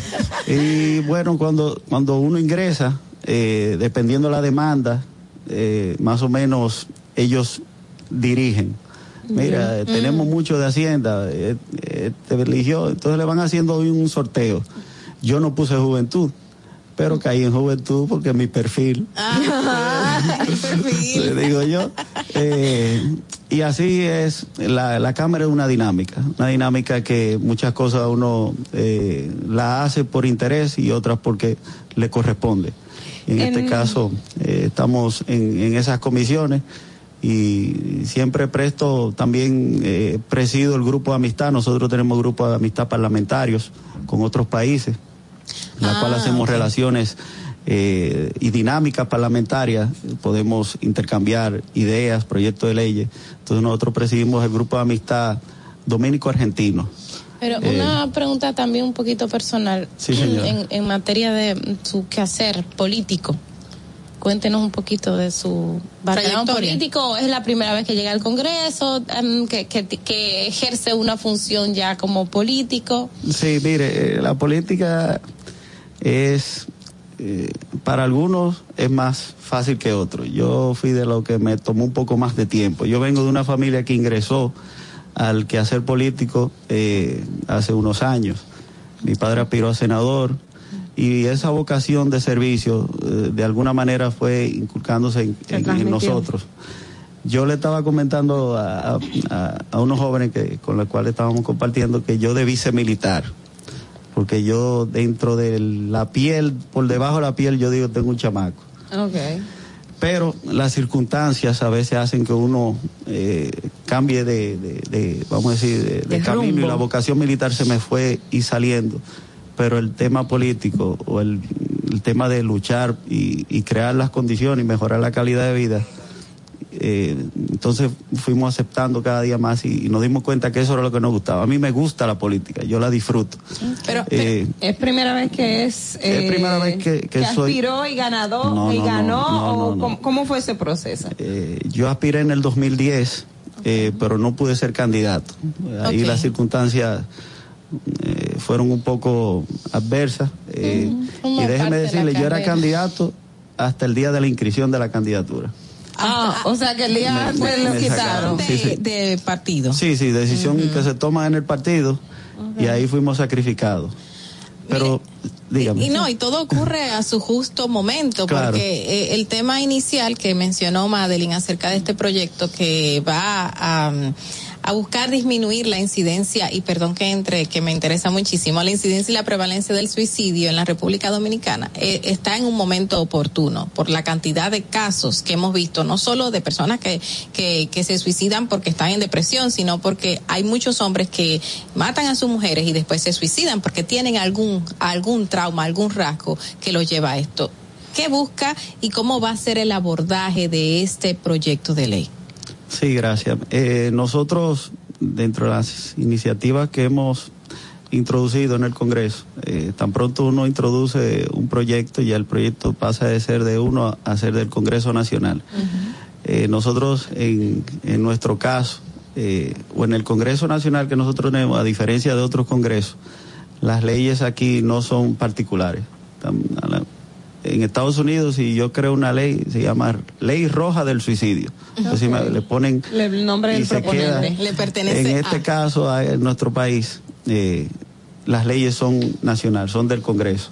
Entonces, eh, nosotros, la intención de este proyecto de ley, dado lo que usted acaba de comentar, de- del el elevado nivel de, de suicidio que estamos experimentando y que hemos venido experimentando, eh, carecemos de políticas públicas para abordar y de detectar de alguna manera los, los signos o los síntomas que presentan las personas y que muchas veces están, son claras, pero por nosotros no tener el conocimiento adecuado o no saber, no saber abordarlo, lo pasamos desapercibido y luego nos enteramos. Y cuando nos enteramos del hecho, entonces decimos, ya, eso se veía venir, porque él estaba que no hablaba, estaba aislado.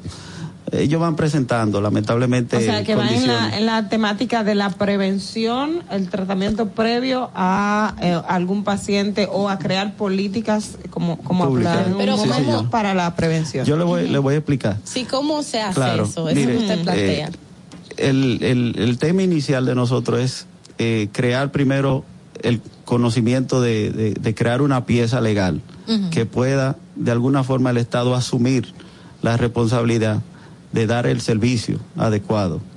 Entonces, partiendo de ahí, el Estado como ya garante de los derechos y de, de proteger a la ciudadanía, se crean políticas públicas, sobre todo educativas. Eh, son cosas que tenemos que, no es que vamos a crear un detector, pero sí es una, es una relación inter, eh, vamos a decir, multidisciplinaria, donde entran psicólogos, psiquiatras, eh, profesores, pero también inter, institucional, donde los medios de socorro, las instituciones de salud, dígase CNS, eh, salud pública, eh, la- todas las instituciones que tienen que ver, la Procuraduría, el tema de educación, igualmente la familia, trabajan de manera unidas en crear y detectar primero cuáles son los síntomas que presenta una persona que está, vamos a decir, eh, dando los, las pautas de, de, de, de que no se, no, uno va viendo y se van haciendo, vamos a decir, eh, políticas públicas en base a eso y luego educar a la población para que cuando vea a una persona o un compañero de trabajo que, que está presentando estos signos, entonces abordarlo y que el Estado tenga la, la responsabilidad de darle ese servicio, porque muchas veces se da el caso, y esto lo decimos es por la experiencia que, no, que nos llegan a nosotros, no es cosa que uno se está inventando, sino eh, los feedback que nos dan, es que una persona, diga, se trata de cometer un suicidio o de, de hacerse daño, pero no logra, eh, vamos a decir, morir, gracias a Dios. Eh, se trata a esa persona en un hospital, se cura, pero no se le da ningún seguimiento. seguimiento ni a la familia, ni tampoco al paciente. Entonces al final termina cometiendo el hecho. La familia queda con un trauma, la cual también el Estado debe de alguna forma intervenir para que cosas como esta no se repitan. Una, una de las situaciones, y perdone que le interrumpa en, en esta fase, eh, tenemos una psicóloga, de hecho hablábamos con ella antes de concluir el programa, eh, antes de entrar con usted, y es la, la atención psicológica es cara. Sí. y la gente no tiene acceso a un psicólogo porque no lo puede pagar.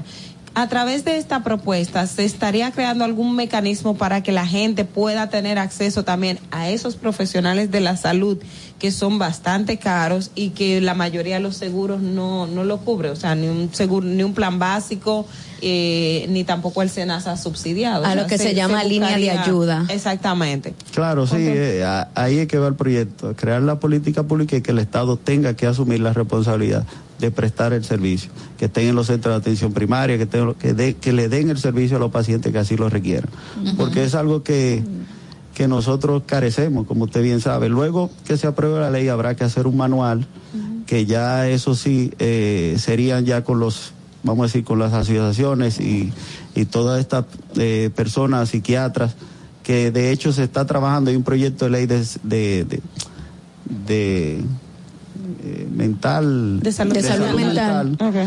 Que de alguna forma iría complementando Ujú. con el proyecto de nosotros y, y se, se tomará en consideración todos estos aportes. Pero eh, es un proyecto que, a mi entender, y, y según lo que hemos recibido y por lo que estamos viendo, creo que será de mucho beneficio para nuestro país. Claro, justamente eh, salud pública con otros organismos se están preparando a los especialistas, o mejor dicho, no, a los médicos de atención primaria que no están especializados en salud mental. Se le está haciendo una preparación. Existe una línea de ayuda de salud pública donde cualquiera que tenga depresión o esté en una situación eh, ya más grave o un familiar puede llamar y requerir esa ayuda. Pero, pero ahí viene un pero. Lamentablemente yo llamo, cualquiera llama y ese seguimiento, aunque en el momento me puedan calmar, me puedan decir qué hacer o demás, ese seguimiento no existe. Ya que tenemos esas herramientas, por ejemplo, cómo esta ley o este proyecto podría llegar a fortalecer y que realmente se continúe ese proceso de ayuda que ya existe porque hay herramientas, pero lamentablemente se quedan como a mitad de camino. Para eso ya con la ley habrá un presupuesto adicional y vamos a decir cuando se cree el manual todas esas eh, inquietudes las podremos también eh, introducir de una manera que haya un, vamos a decir un listado de procesos y con los recursos necesarios ya no haya una deficiencia Eh, en eso se basa el proyecto y de verdad que carecemos. De hecho, pudimos ver que el servicio en la pandemia estuvo trabajando, Claro. pero luego la pandemia volvió a mermar. Entonces son cosas que hay que mantenerla de alguna forma por la, por la demanda que tiene. Yo, pero yo, perdón que le interrumpa, yo todavía como que me queda la duda de qué cosas puntuales contemplan. Por ejemplo, eh, en estos días hablamos con hablamos con un experto en, en seguros que decía los antidepresivos no están en el catálogo para atender seguros. No tienen cobertura. ¿Qué cosas puntuales dice esto eh, se está funcionando así y esto es lo que se pretende cambiar? Porque el hecho de yo escuchar que se van a crear políticas públicas, eh, vamos a educar a la población para que identifiquen como que son asuntos como que yo lo siento muy aéreo. Entonces sí me gustaría, miren, esto es así y esto es lo que se va a cambiar. Esto, por ejemplo, campañas educativas contempla. A, a- a eso es que voy. Y muy buena propuesta esa la tuya de que esa ley contemple también de que sean incluidos eh, o que, me- que estén dentro del catálogo de la cobertura de salud los antidepresivos. ya, ya eso entonces tendría que irse. Es un poco más a- lejos, no, pero exacto, está leyes, muy buena. Bueno, eh, partiendo de que no existe nada sobre el, el tema de, de- de- de suicidio en suicidio. general, no tenemos políticas públicas dirigidas a detectar y, y crear, vamos a decir, eh, todo esto que usted está planteando. De ahí es que surge el, el- el tema de la ley. Nosotros, gracias a Dios, Bueno, tenemos una ley de salud mental. la ley, pero no contempla en sí las políticas públicas en cuanto al suicidio. Suicidio, ¿no? Nosotros que, lo que estamos tratando, y se está trabajando una ley de, de- de salud mental, que de verdad es muy necesaria porque eh, lo vemos a diario. ¿Cómo fue calle. acogida esta ley dentro de los diputados cuando usted sometió el proyecto? Yo le puedo decir que la ley se acaba de introducir, no ha ido aún al, al, pleno.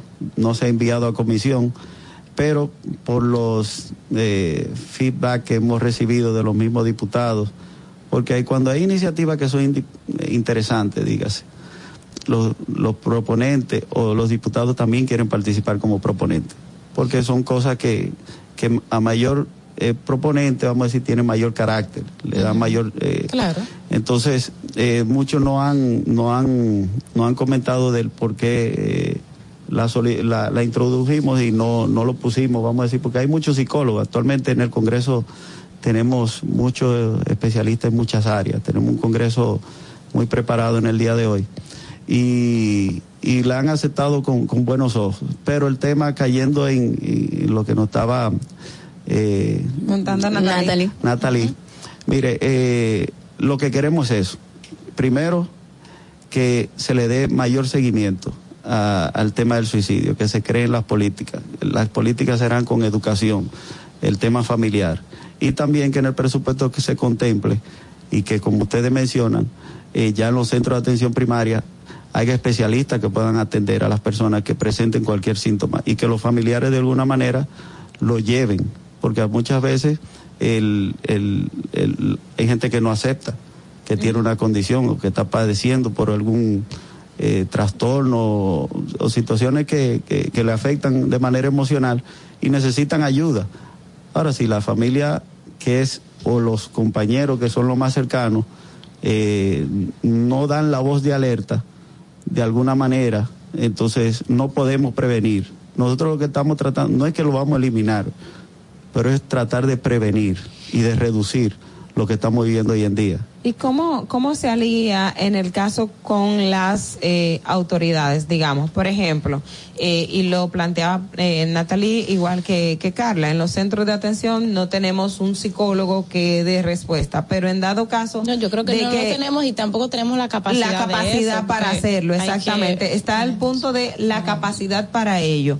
También está otro elemento. Hay muchas personas que en casos suicidas eh, van, desaparecen a, a- a- o sea, se van del entorno. Tenemos muchos desaparecidos.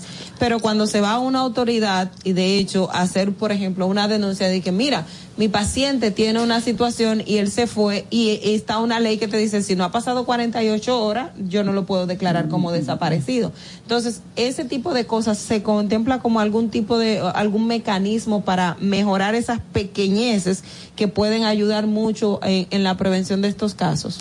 Sí, eh, no, como le digo, la capacidad será de acuerdo a la necesidad nosotros no tenemos capacidad de, de, de todos los especialistas en todos los centros. ¿no? Yo no vengo a decirle a ustedes que vamos a tener uno en cada lugar, sino es crear las condiciones de que si no lo hay, estén. Eh, sobre el tema de, de los desaparecidos, desaparecidos que se ya eso suicidar. es, claro, eh, no todo el que decide eh, desaparecer o- o, alejarse, tal vez no, no lo haga por, por, la- por el mismo motivo. Entonces, eh, este proyecto no contempla eh, en este caso eh, situaciones de, de personas que, sino porque lo que usted no puede detectar o no lo ve. eh, ahora, si esa persona que desapareció presentó en algún Sí, momento. que tenga ya antecedentes Claro, de salud mental. ya le- cuando la, la familia hace la denuncia, dice, mire, y él estaba en un estado, entonces, ah, por el conocimiento que tenemos ya, por la educación que se ha creado y por el, vamos a decir, por, por todo lo que plantea y lo que queremos llevar a cabo, ya, ah, mira, puede ser que esa persona haya eh, tomado esta decisión. Mire, Y no nos porque vamos a tener más herramientas para, para conocer.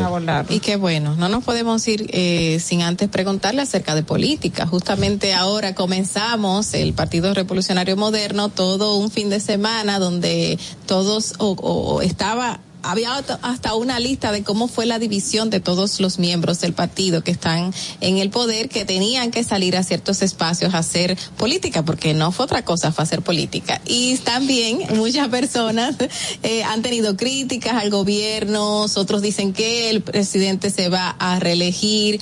¿Usted qué piensa y qué está pasando dentro del partido desde su posición? Mire, el, partido, vamos para dos años de gobierno. Eh, como es normal eh, y dada la crisis que tenemos nacional e internacional, digo nacional porque tenemos una crisis importada que no es producto en sí de, de, de lo que de, de un tema nacional, sino de los efectos que, que se han creado dado los acontecimientos que estamos viviendo.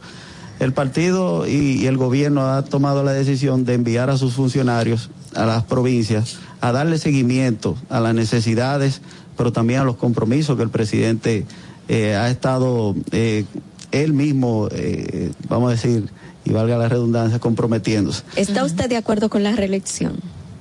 o la apoya, No, o la apoya. La, la reelección en estos tiempos no tiene ninguna prohibición. Yo soy reeleccionista desde nacimiento. Yo vengo del Partido Reformista y yo no puedo hoy, eh, porque estoy en el PRM y tal vez por ideología de- del, del Partido Revolucionario Dominicano, que en un momento dado prohibió la reelección, pero a mí me gusta la reelección, porque yo entiendo que a veces un presidente bueno cuatro años poco tiempo, un presidente malo cuatro años mucho. Pero el presidente Luis Abinader, que es un, una persona que yo tengo que reconocer, que me ha sorprendido, eh, no solamente por su capacidad de trabajo, por sus buenas intenciones. El presidente ha asumido el gobierno como si él fuera un funcionario más en cada uno de los ministerios. Porque un Pero, presidente sus que... funciona- pero sus funcionarios no están corroborando porque en el partido hay mucha queja. De hecho, el fin de semana fue lo que le dijeron, que no le están haciendo caso a los miembros. Por eso lo envió a, a las provincias para que ellos mismos escuchen el sentir de la población, sobre Ah, todo. o sea de- que él estaba oregiado de que la gente está. No, no, mire, es necesario, es necesario a veces poner a los funcionarios que vayan a las provincias. Muy bien. Y es algo que se hace. No se había hecho, eh, entiendo yo, porque es- estos primeros años fueron para organizar. Nosotros asumimos un gobierno con mucha precariedad y en medio de muchas cosas. Había que poner primero la casa en orden. Eso toma tiempo, pero también hay aprendizajes que uno va asumiendo. Uno no llega sabiéndolo todo. Entonces, se van adaptando. Eh, Yo y quiero, ya, perdón que le interrumpa, es que usted no se puede ir sin decirme qué es lo que está pasando con su compañero de partido, de los diputados que no quieren interpelar al, al director de la Policía Nacional. Yo no digo que no quiere. Mire, hay una Bueno, que comisión. está poniendo mucho pero, yo no sé. En la práctica es- eso es la- el mensaje que nos deja a nosotros. Sí, eh, es el mensaje que se pudiera percibir. Ahora, eh, se le hizo una invitación al jefe de la policía hace se- cuando entró. Y fue el ministro. Ah, no, fue cuando fue el ministro Mire, ahora. acuérdese que, que la Cámara es una dinámica. Hay cosas que usted somete hoy y a los seis meses es que viene. Y Entonces, Sí, pero a Gloria le invitaron y fue de una vez. exacto. bueno, acuérdese que la Cámara de Diputados y el Senado son dos, eh, vamos a decir, son dos cosas distintas. Independientes. Se manejan el- diferente. la Cámara de Diputados produce por, por la cantidad de diputados, no le digo que trabaja más o menos, no, no, es por la cantidad. Nosotros somos 190 y 190 creando resoluciones, disposiciones, leyes. El proceso es un poco más lento. En el Senado, y así nos lo han dicho, hay leyes que uno tiene en mente que si uno sabe que un senador la va a Ejecutar. introducir, trate de hacer su movimiento rápido porque en el Senado es más rápido el Actúan de proceso. una vez. Claro. Mire, pero no Entonces, es percepción, porque los mismos diputados de, de, de la oposición están diciendo que, que el PRM no quiere que eso pase. No, pero le iba a entrar en ese tema. Eh, fue el ministro de Interior y Policía quien es la máxima autoridad y es el que, el, el, el jefe del director de la policía, que es el, vamos a decir, el, el encargado de, de, de la parte operativa de la policía. Y dada la invitación pasada, hizo un planteamiento de lo que se está llevando a cabo en la reforma policial. El, el, el jefe de la policía hoy no ha ido. Primero, El director, porque, director, el porque la, la, la interpelación, vamos a decir, fue reciente. Y recientemente fue que llegó a comisión. Entonces eso pasa por un sinnúmero de, vamos a decir, de procesos, donde si usted quiere, vamos a decir, hay una comisión que vota. Y esa comisión vota a favor o en contra, dependiendo, eh, vamos a decir, su parecer. Una Entonces, si es pregunta con relación a esa comisión. El, el- la, la no, nada más se reunió comisión. una sola vez. Pero la comisión, ¿cómo son, los, ¿cómo son los votos y cómo son los quórums de la comisión? ¿Tienen que estar todos los miembros No, no, para no. que se apruebe? ¿Cómo funciona eso? Eh, cada comisión está integrada por 15 miembros. Ajá. Eh, lo que tiene que ver es, para que haya quórum, tiene que ver la mitad más uno. Que son ocho, Que son digamos, el máximo. Sí, señora. Eh, en este caso, eh, ese proyecto de interpelación, yo no pertenezco a esa comisión, pero según tengo entendido, ayer fue que se llevó a comisión y de 10 votos que estuvieron presentes, eh, creo que 8 votaron en que se envía a Ofitrel el proyecto y que cuando venga de Ofitrel entonces pasar a la votación.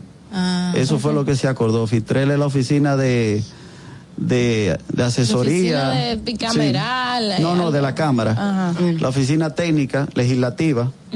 Entonces, ¿por qué? Porque los proyectos casi siempre, para que de- no vayan con falta, no vayan con. Siempre se, se, Se se envía a la oficina técnica. Pero eso Entonces, dicen ahí que eso es una forma de dejarlo morir. Bueno. eh, dicen muchas cosas, pero se va a votar. Al final se va a votar porque tiene que votarse. Y, ¿cómo le digo? Son procesos. Ahora, el jefe de la policía irá en su debido momento. Ahora estamos, mire, yo digo que él irá, porque de verdad que el, el jefe tiene eh, una Tiene responsabilidad. que ir y usted Tiene- confía en eso. Tiene una, sí, tiene una responsabilidad de darle respuesta a la sociedad de lo, de lo que ha acontecido, independientemente de que eh, usted como jefe es responsable de sus subalternos, pero en muchos casos los subalternos cometen eh, Cosas que escapan a excesos, su Y tienen que dar la excesos, cara, y él tendrá que en su momento dar la cara. Pero este tema de interpelación, en el gobierno pasado, y ustedes bien saben, los diputados del PRM interpelaron a un sinnúmero de funcionarios, incluyendo. Y eso nunca pasó y nunca se le dio. Eso es Por Lo que- eso, por eso No, no, al PRM no le Claro, conviene le no digo. aceptar esa. Lo que le digo es que por eso nosotros como, como partido y, y como, vamos a decir, como críticos en ese momento, entendemos que él irá. Ahora, todo en su momento, porque tampoco, eh, ¿cuál es la prisa? Aquí no se ha tomado ninguna decisión, eh, aquí se está trabajando y, y él irá en su momento y, y- y rendirá las cuentas necesarias. Confiamos, Así como fue confiamos Gloria. en ustedes, confiamos en ustedes. Vamos a Claro, Bueno, claro. diputado, agradecemos muchísimo su presencia acá en este programa y espero que vuelva nuevamente a hablarnos ya cuando este proyecto sobre la prevención y detención, sobre lo que es el suicidio, esté ya más concreta y tenga mucha más información y aceptación dentro de lo que es la Cámara de Diputados. Gracias al diputado Juan José Rojas por estar con nosotros. No, muchísimas gracias a ustedes por la invitación. Esperamos que esta no sea la última, la última porque tenemos muchas cosas que, que, vamos a decir, que comentar y que ponerlo a ustedes en conocimiento. Eh, y de verdad que ha sido un placer. De verdad que Gracias. encantado de estar con ustedes y deseándole lo mejor en el transcurso del día. Gracias, gracias. Muchísimas gracias. Eh, Vamos a ver cómo es. Vamos a hacer una breve pausa en Distrito Informativo y regresamos con muchísimo más contenido. Atentos, no te muevas de ahí. El breve más contenido en tu distrito informativo. Si decimos que hay un compromiso del gobierno con todos nosotros los productores y hay tecnología, asesoría, entonces, presidente, yo quiero decirle que hoy no necesitamos, si después de ustedes darnos asesoría, tecnología, apoyo, hoy yo no vengo a decir qué más usted puede darle, vengo a entregarle 500 mil pesos de impuestos que acabo de pagar en este año. Gobierno de la República Dominicana. Estamos en YouTube. Disfruta de nuestro contenido. Suscríbete, dale like y comenta. Distrito Informativo. Ahí mismito donde estás. O tal vez aquí, recostado bajo una mata de coco. O en la arena tomando el sol. O dentro del agua, no muy al fondo. O simplemente caminando por la orilla. Ahí mismo, abre tu nueva cuenta móvil BH de León. 100% digital y sin costo. La creas en minutos con cero pesos desde Móvil Banking Personal. Ábrela donde quieras. Solo necesitas tu celular. Banco BH de León. Estás disfrutando de Distrito Informativo. Cuando uno ve televisión, busca entretenimiento, algo con que identificarte y que te dé un buen momento. Hay tantas cosas en el mundo, demasiados inventados, pero ¿dónde veo lo mío? Lo de los dominicanos. Y a ese mismo punto hemos venido cayendo para el mejor contenido. Baja Dominican Network. Y seguro que si lo bajas inmediato te envicias a llorar conciertos musicales, religiosos y noticias. Pero ¿acaso sabes tú que es realmente adictivo en esta comunidad su contenido exclusivo? Oye, lo mejor de ahí, para que lo tengas siempre puesto, es el servicio limosina que ofrecemos yo y Ñeñe. ¿Cómo lo más duro? Estoy seguro que tú has visto. El programa de los compadres con Correa y con Ñonguito. Perdóneme, muchacho, que le dañe el momento. El mejor programa de ahí, Santo y el Y si yo bajo la aplicación, a tu tele lo guata bien. Si tú eres dominicano, baja Dominican Network. nos aprobaron una línea de crédito de 120 millones para la pignoración de la leche UHT de producción nacional. Fuimos favorecidos con un préstamo tasa cero para instalar un proyecto fotovoltaico de 857 kilowatts que nos permitirá producir el 75% de nuestro consumo de la pasteurizadora Sura con energía renovable. Agradecemos infinitamente que usted haya aprobado los 700 millones de pesos, de los cuales 270 millones de pesos están en el Conaleche, con el objetivo expreso de que cada ganadero pueda cultivar sus pastos, 50 tareas gratis y un novedoso programa de lo que es la inseminación artificial para mejorar las razas lecheras. Presidencia de la República Dominicana. ¿Viste qué rápido? Ya regresamos a tu Distrito Informativo. La hora estilar ha llegado. Por eso te traemos la entrevista del día en tu Distrito Informativo. 8.41 de la mañana de regreso a Distrito Informativo y continuamos con muchísimos más contenido acá y ahora recibimos al licenciado Bolívar Batista, secretario general de País Posible y también director financiero de Empresa de Electricidad de Edesur. Vamos a hablar un poquito de lo que es País Posible y de qué está haciendo actualmente para atraer mayor militantes. Buenos días. Buenos días, ¿cómo están? Muchísimas gracias por eh, hacerme esta invitación. Para mí es un gusto poder compartir con ustedes. Bueno, Gracias estar país posible, País pero aquí el país, el país posible está, ya, está gritando por los apagones. Y yo, no. Y- yo no- y ustedes- yo no puedo empezar por usted sin preguntarle porque usted trabaja en Edesur. ¿Qué está pasando? Pero, pero ¿cómo estamos teniendo de que tantas plantas al mismo tiempo en mantenimiento y dando tantas de apagones así por así? O sea, no- yo no entendí. Miren, eh, como bien mencionaron, yo trabajo en la empresa de distribución del sur, que específicamente lo que hace es distribuir la energía que se genera en el país. ¿Qué ha pasado?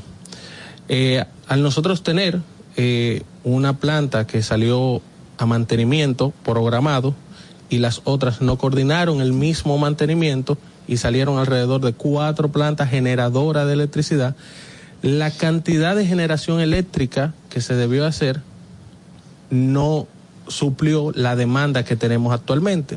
Entonces, ¿qué hacen las distribuidoras?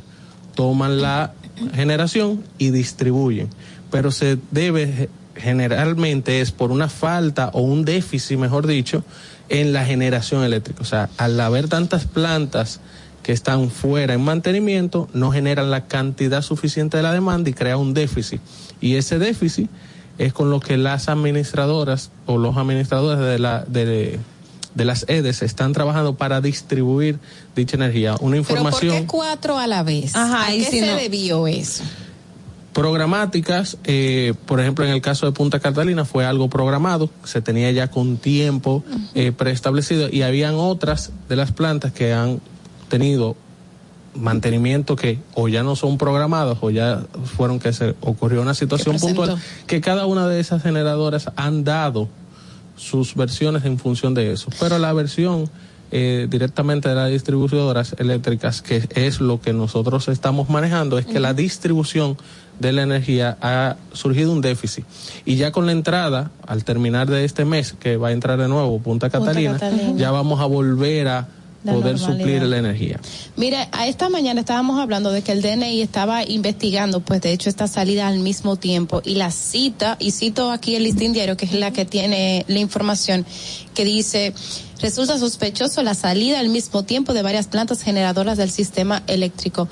¿Qué opinión tiene esto? O sea, es- se está investigando, ustedes tienen una sospecha extraña de que hay algo detrás que no sea técnico en, en esta Ta- salida. Tal cual como tú dices, se está haciendo las investigaciones del lugar y nosotros como eh, la empresa de distribución nos estamos encargando de poder distribuir de la forma más efectiva la energía que hemos tenido en generación. No Pero se le debe a las distribuidoras. No se le debe a la distribuidora en el- la cantidad que existía, la deuda corriente que ha ido corriendo, sí es lo que tenemos, que eso es lo que se van generando mes a mes. O sea, me refiero a retrasos en los No. pagos, porque a veces eso nosotros sabemos de antes que estaban una tanda de apagones y es porque el gobierno no estaba pagando. Sí, característica que ha tenido el gobierno del señor Luis Abinader y es que hemos enfocado a que la energía eléctrica haya un mayor nivel de abastecimiento. Anteriormente se daba menos de un 80% de abastecimiento, ahora mismo estamos en un 98% de abastecimiento y que hemos eficientizado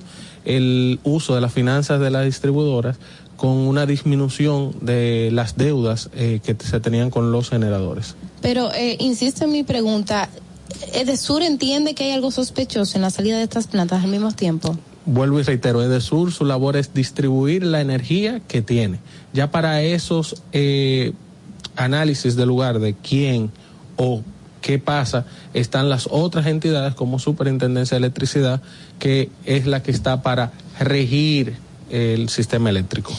Y el mismo Ministerio de Energía y Minas. Ah, va- vamos a País Posible ahora, que ustedes, País Posible está completamente en Edesur, porque el ingeniero director es... O sea, eh, País Posible, que llevan a los militares del sur. ¿O, o qué?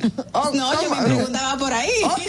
Porque el Eh, director... País Posible es una entidad eh, política que se conforma por profesionales y técnicos en diferentes materias. Ok.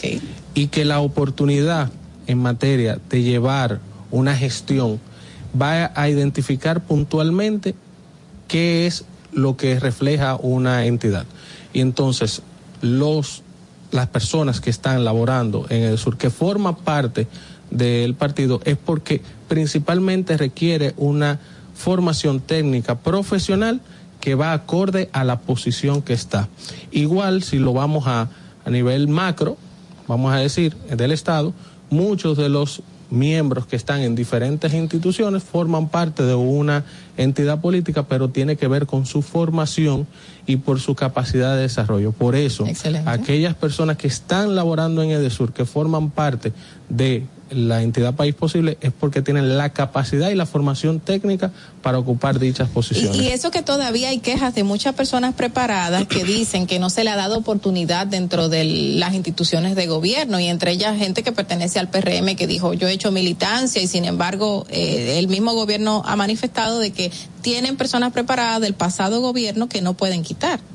Mira, eh, yo digo que es un proceso de adaptación y actualmente donde quiera que yo he ido a cualquier institución del Estado, he visto muchas personas preparadas que corresponden y forman parte a el gobierno de ya del presidente Luis Abinader, el PRM, y que sí están aptas para las posiciones. Y se le ha dado la oportunidad a muchas personas, y mucho más a un grupo grande de juventud que antes no se habían hecho, que están formando parte del tren gubernamental como directores y como funcionarios actuales. Pero yo voy a retomar la pregunta de Carla.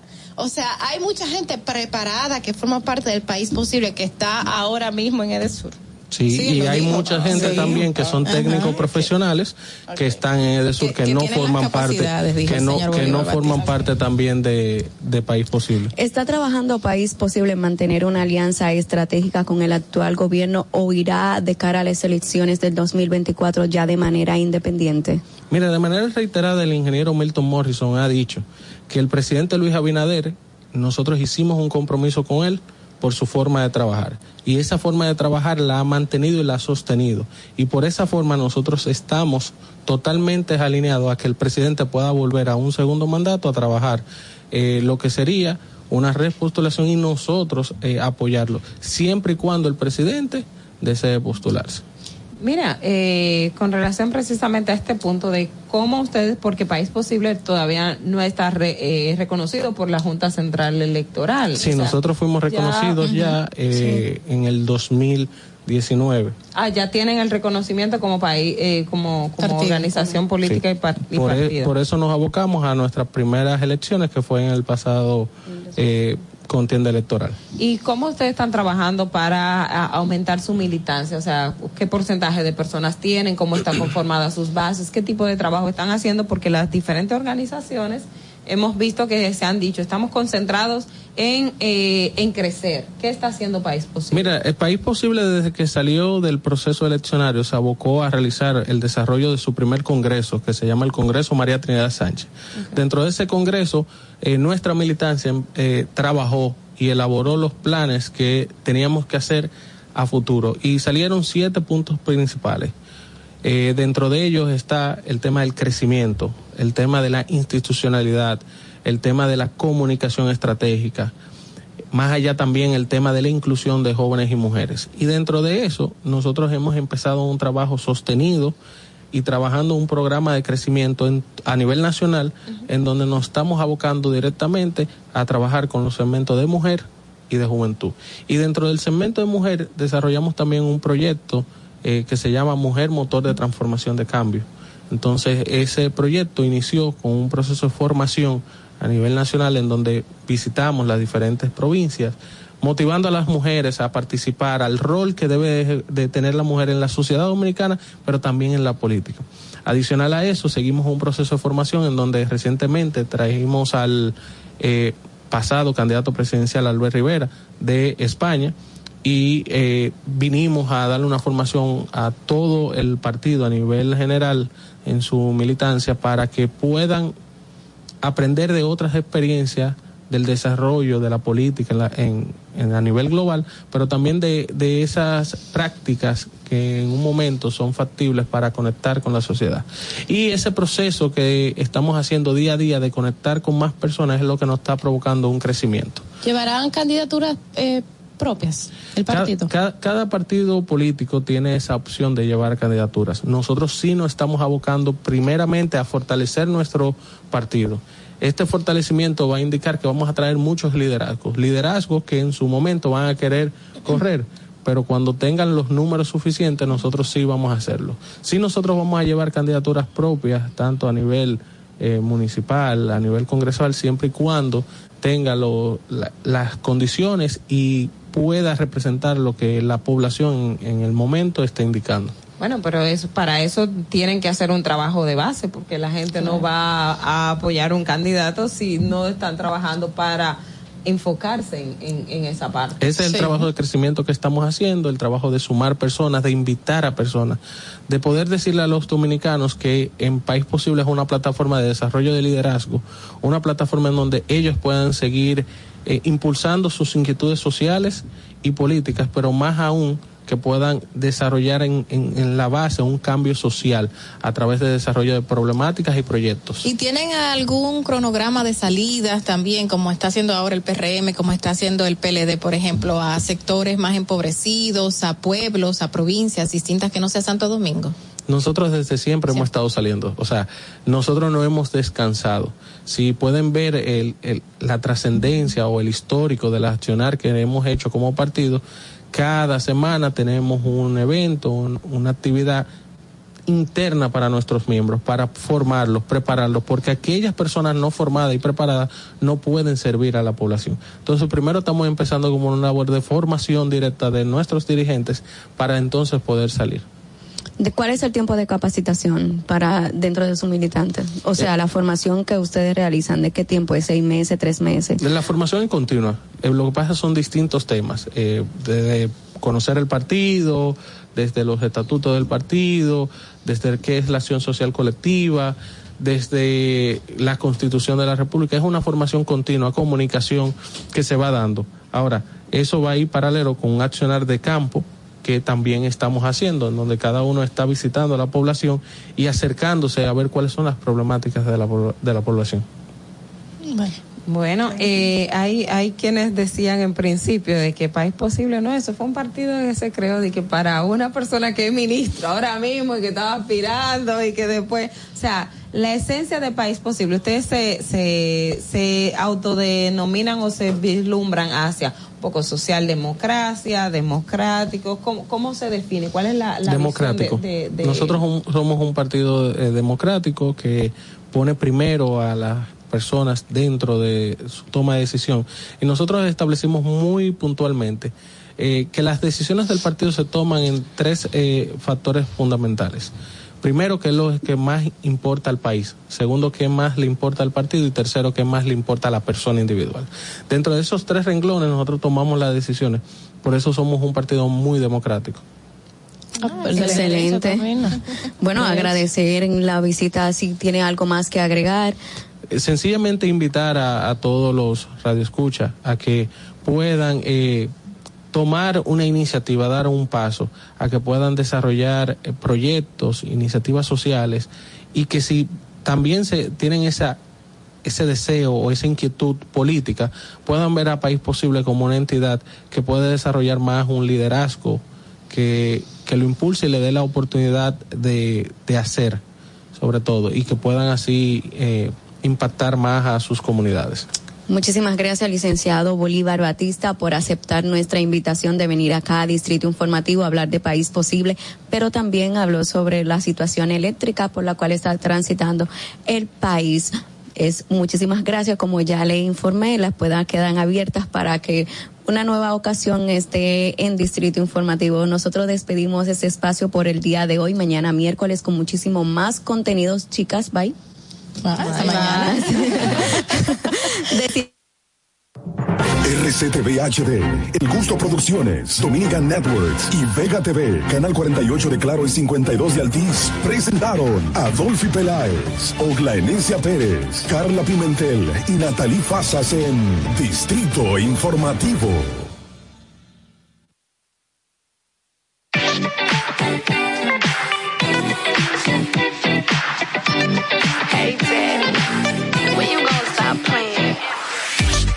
Chick, I could be a fantasy. I could tell you got big, big energy. It ain't too many of them that can handle me. But I might let you try it off the Hennessy. Make 'em sing to this thing like a melody. And if your girl ain't right, I got the remedy. It ain't too many of them that can handle me. Bad chick, I could be a fantasy. Tell me how you want it. Three, two, one, and I'm on it. Feel good, don't it? Hood chick, you in a bunny. I'ma bust it on the pole like honest. I'm just being honest. Juicy, mini made, but can't do it one minute, man. Not a side or a main. I'm the only one he entertain. Spending his mind in the bank. I like what I see. A boss like you need a boss like me. Daddy from the street, so he move low key. Tryna rock that mic like karaoke. On on the count of three. Bad, money. Los conceptos emitidos en el pasado programa son responsabilidad de su productor. La Roca 91.7 FM no se hace responsable. Desde Santo Domingo, you're listening to 91.7 La Roca. La escuela, el tráfico. Cuidado con la guagua. Llegamos a Santo Domingo y vamos de nuevo. Desde el amanecer hasta la puesta del sol, que la energía no se detenga, así como la batería automotriz LTH y su tecnología PowerFrame, que le brinda gran desempeño y duración. Baterías LTH, energía que no se detiene. Distribuye Grupo Cometa. Ahora en La Roca, el, el- el- el éxito trending de Laura.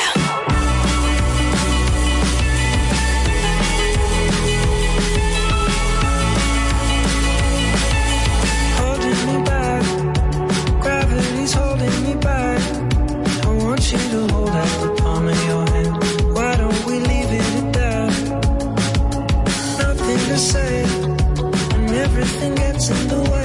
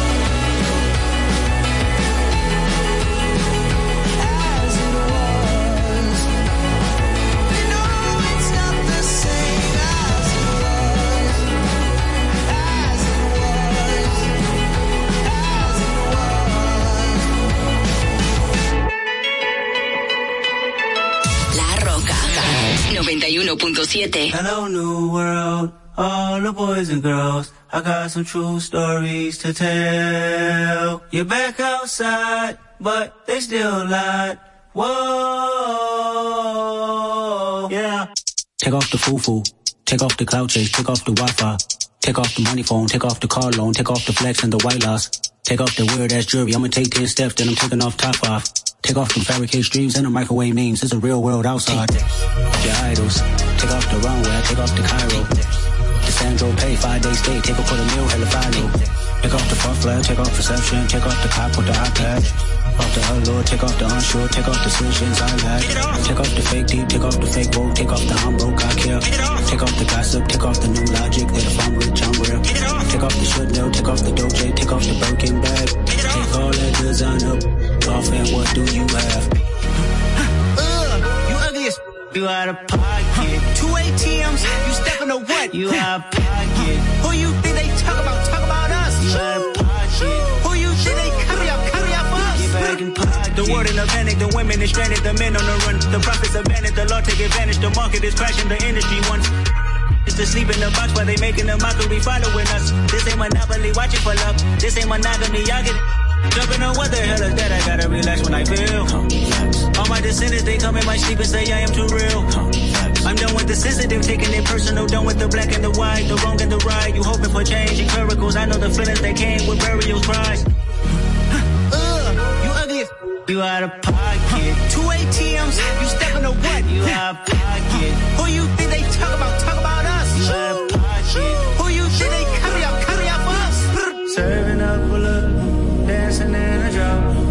Hello to the big step, but never lose a count. Venting in the safe house. Venting in the safe. Lose. I got problems and booze. I can swim with my fate. Cameras moving whenever I'm moving. The family suing whatever I make. Murder is stacking. The president acting. The government taxing my funds in the bank. Homies ejecting the fence when I'm wrecking. Look at my reaction. My pupils on skates. Hold up. Let's think about this for a second. Oh. Tell me what you would do for a steady. Oh. When you show your show, no credit. Oh. When you show your bro for leverage. What a hypocrite said. What community feel they the only ones relevant? What a hypocrite said. What community feel they the only ones relevant? You out of pocket, yeah, you out of pocket. You entertain the mediocre, need to stop it. You entertaining old friends when they toxic. What your life like? Really gossip. What the is council culture, dog? Say what I want about you. I'm like overdog. I treat you crackers like I'm jigger. Watch I own it all. Oh, you worry about a critic that ain't protocol.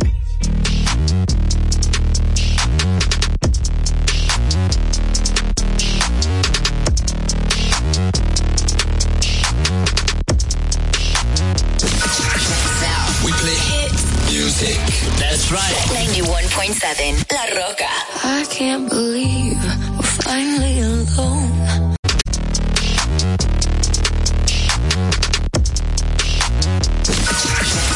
We play hit music. That's right. 91.7 La Roca. I can't believe we're finally alone.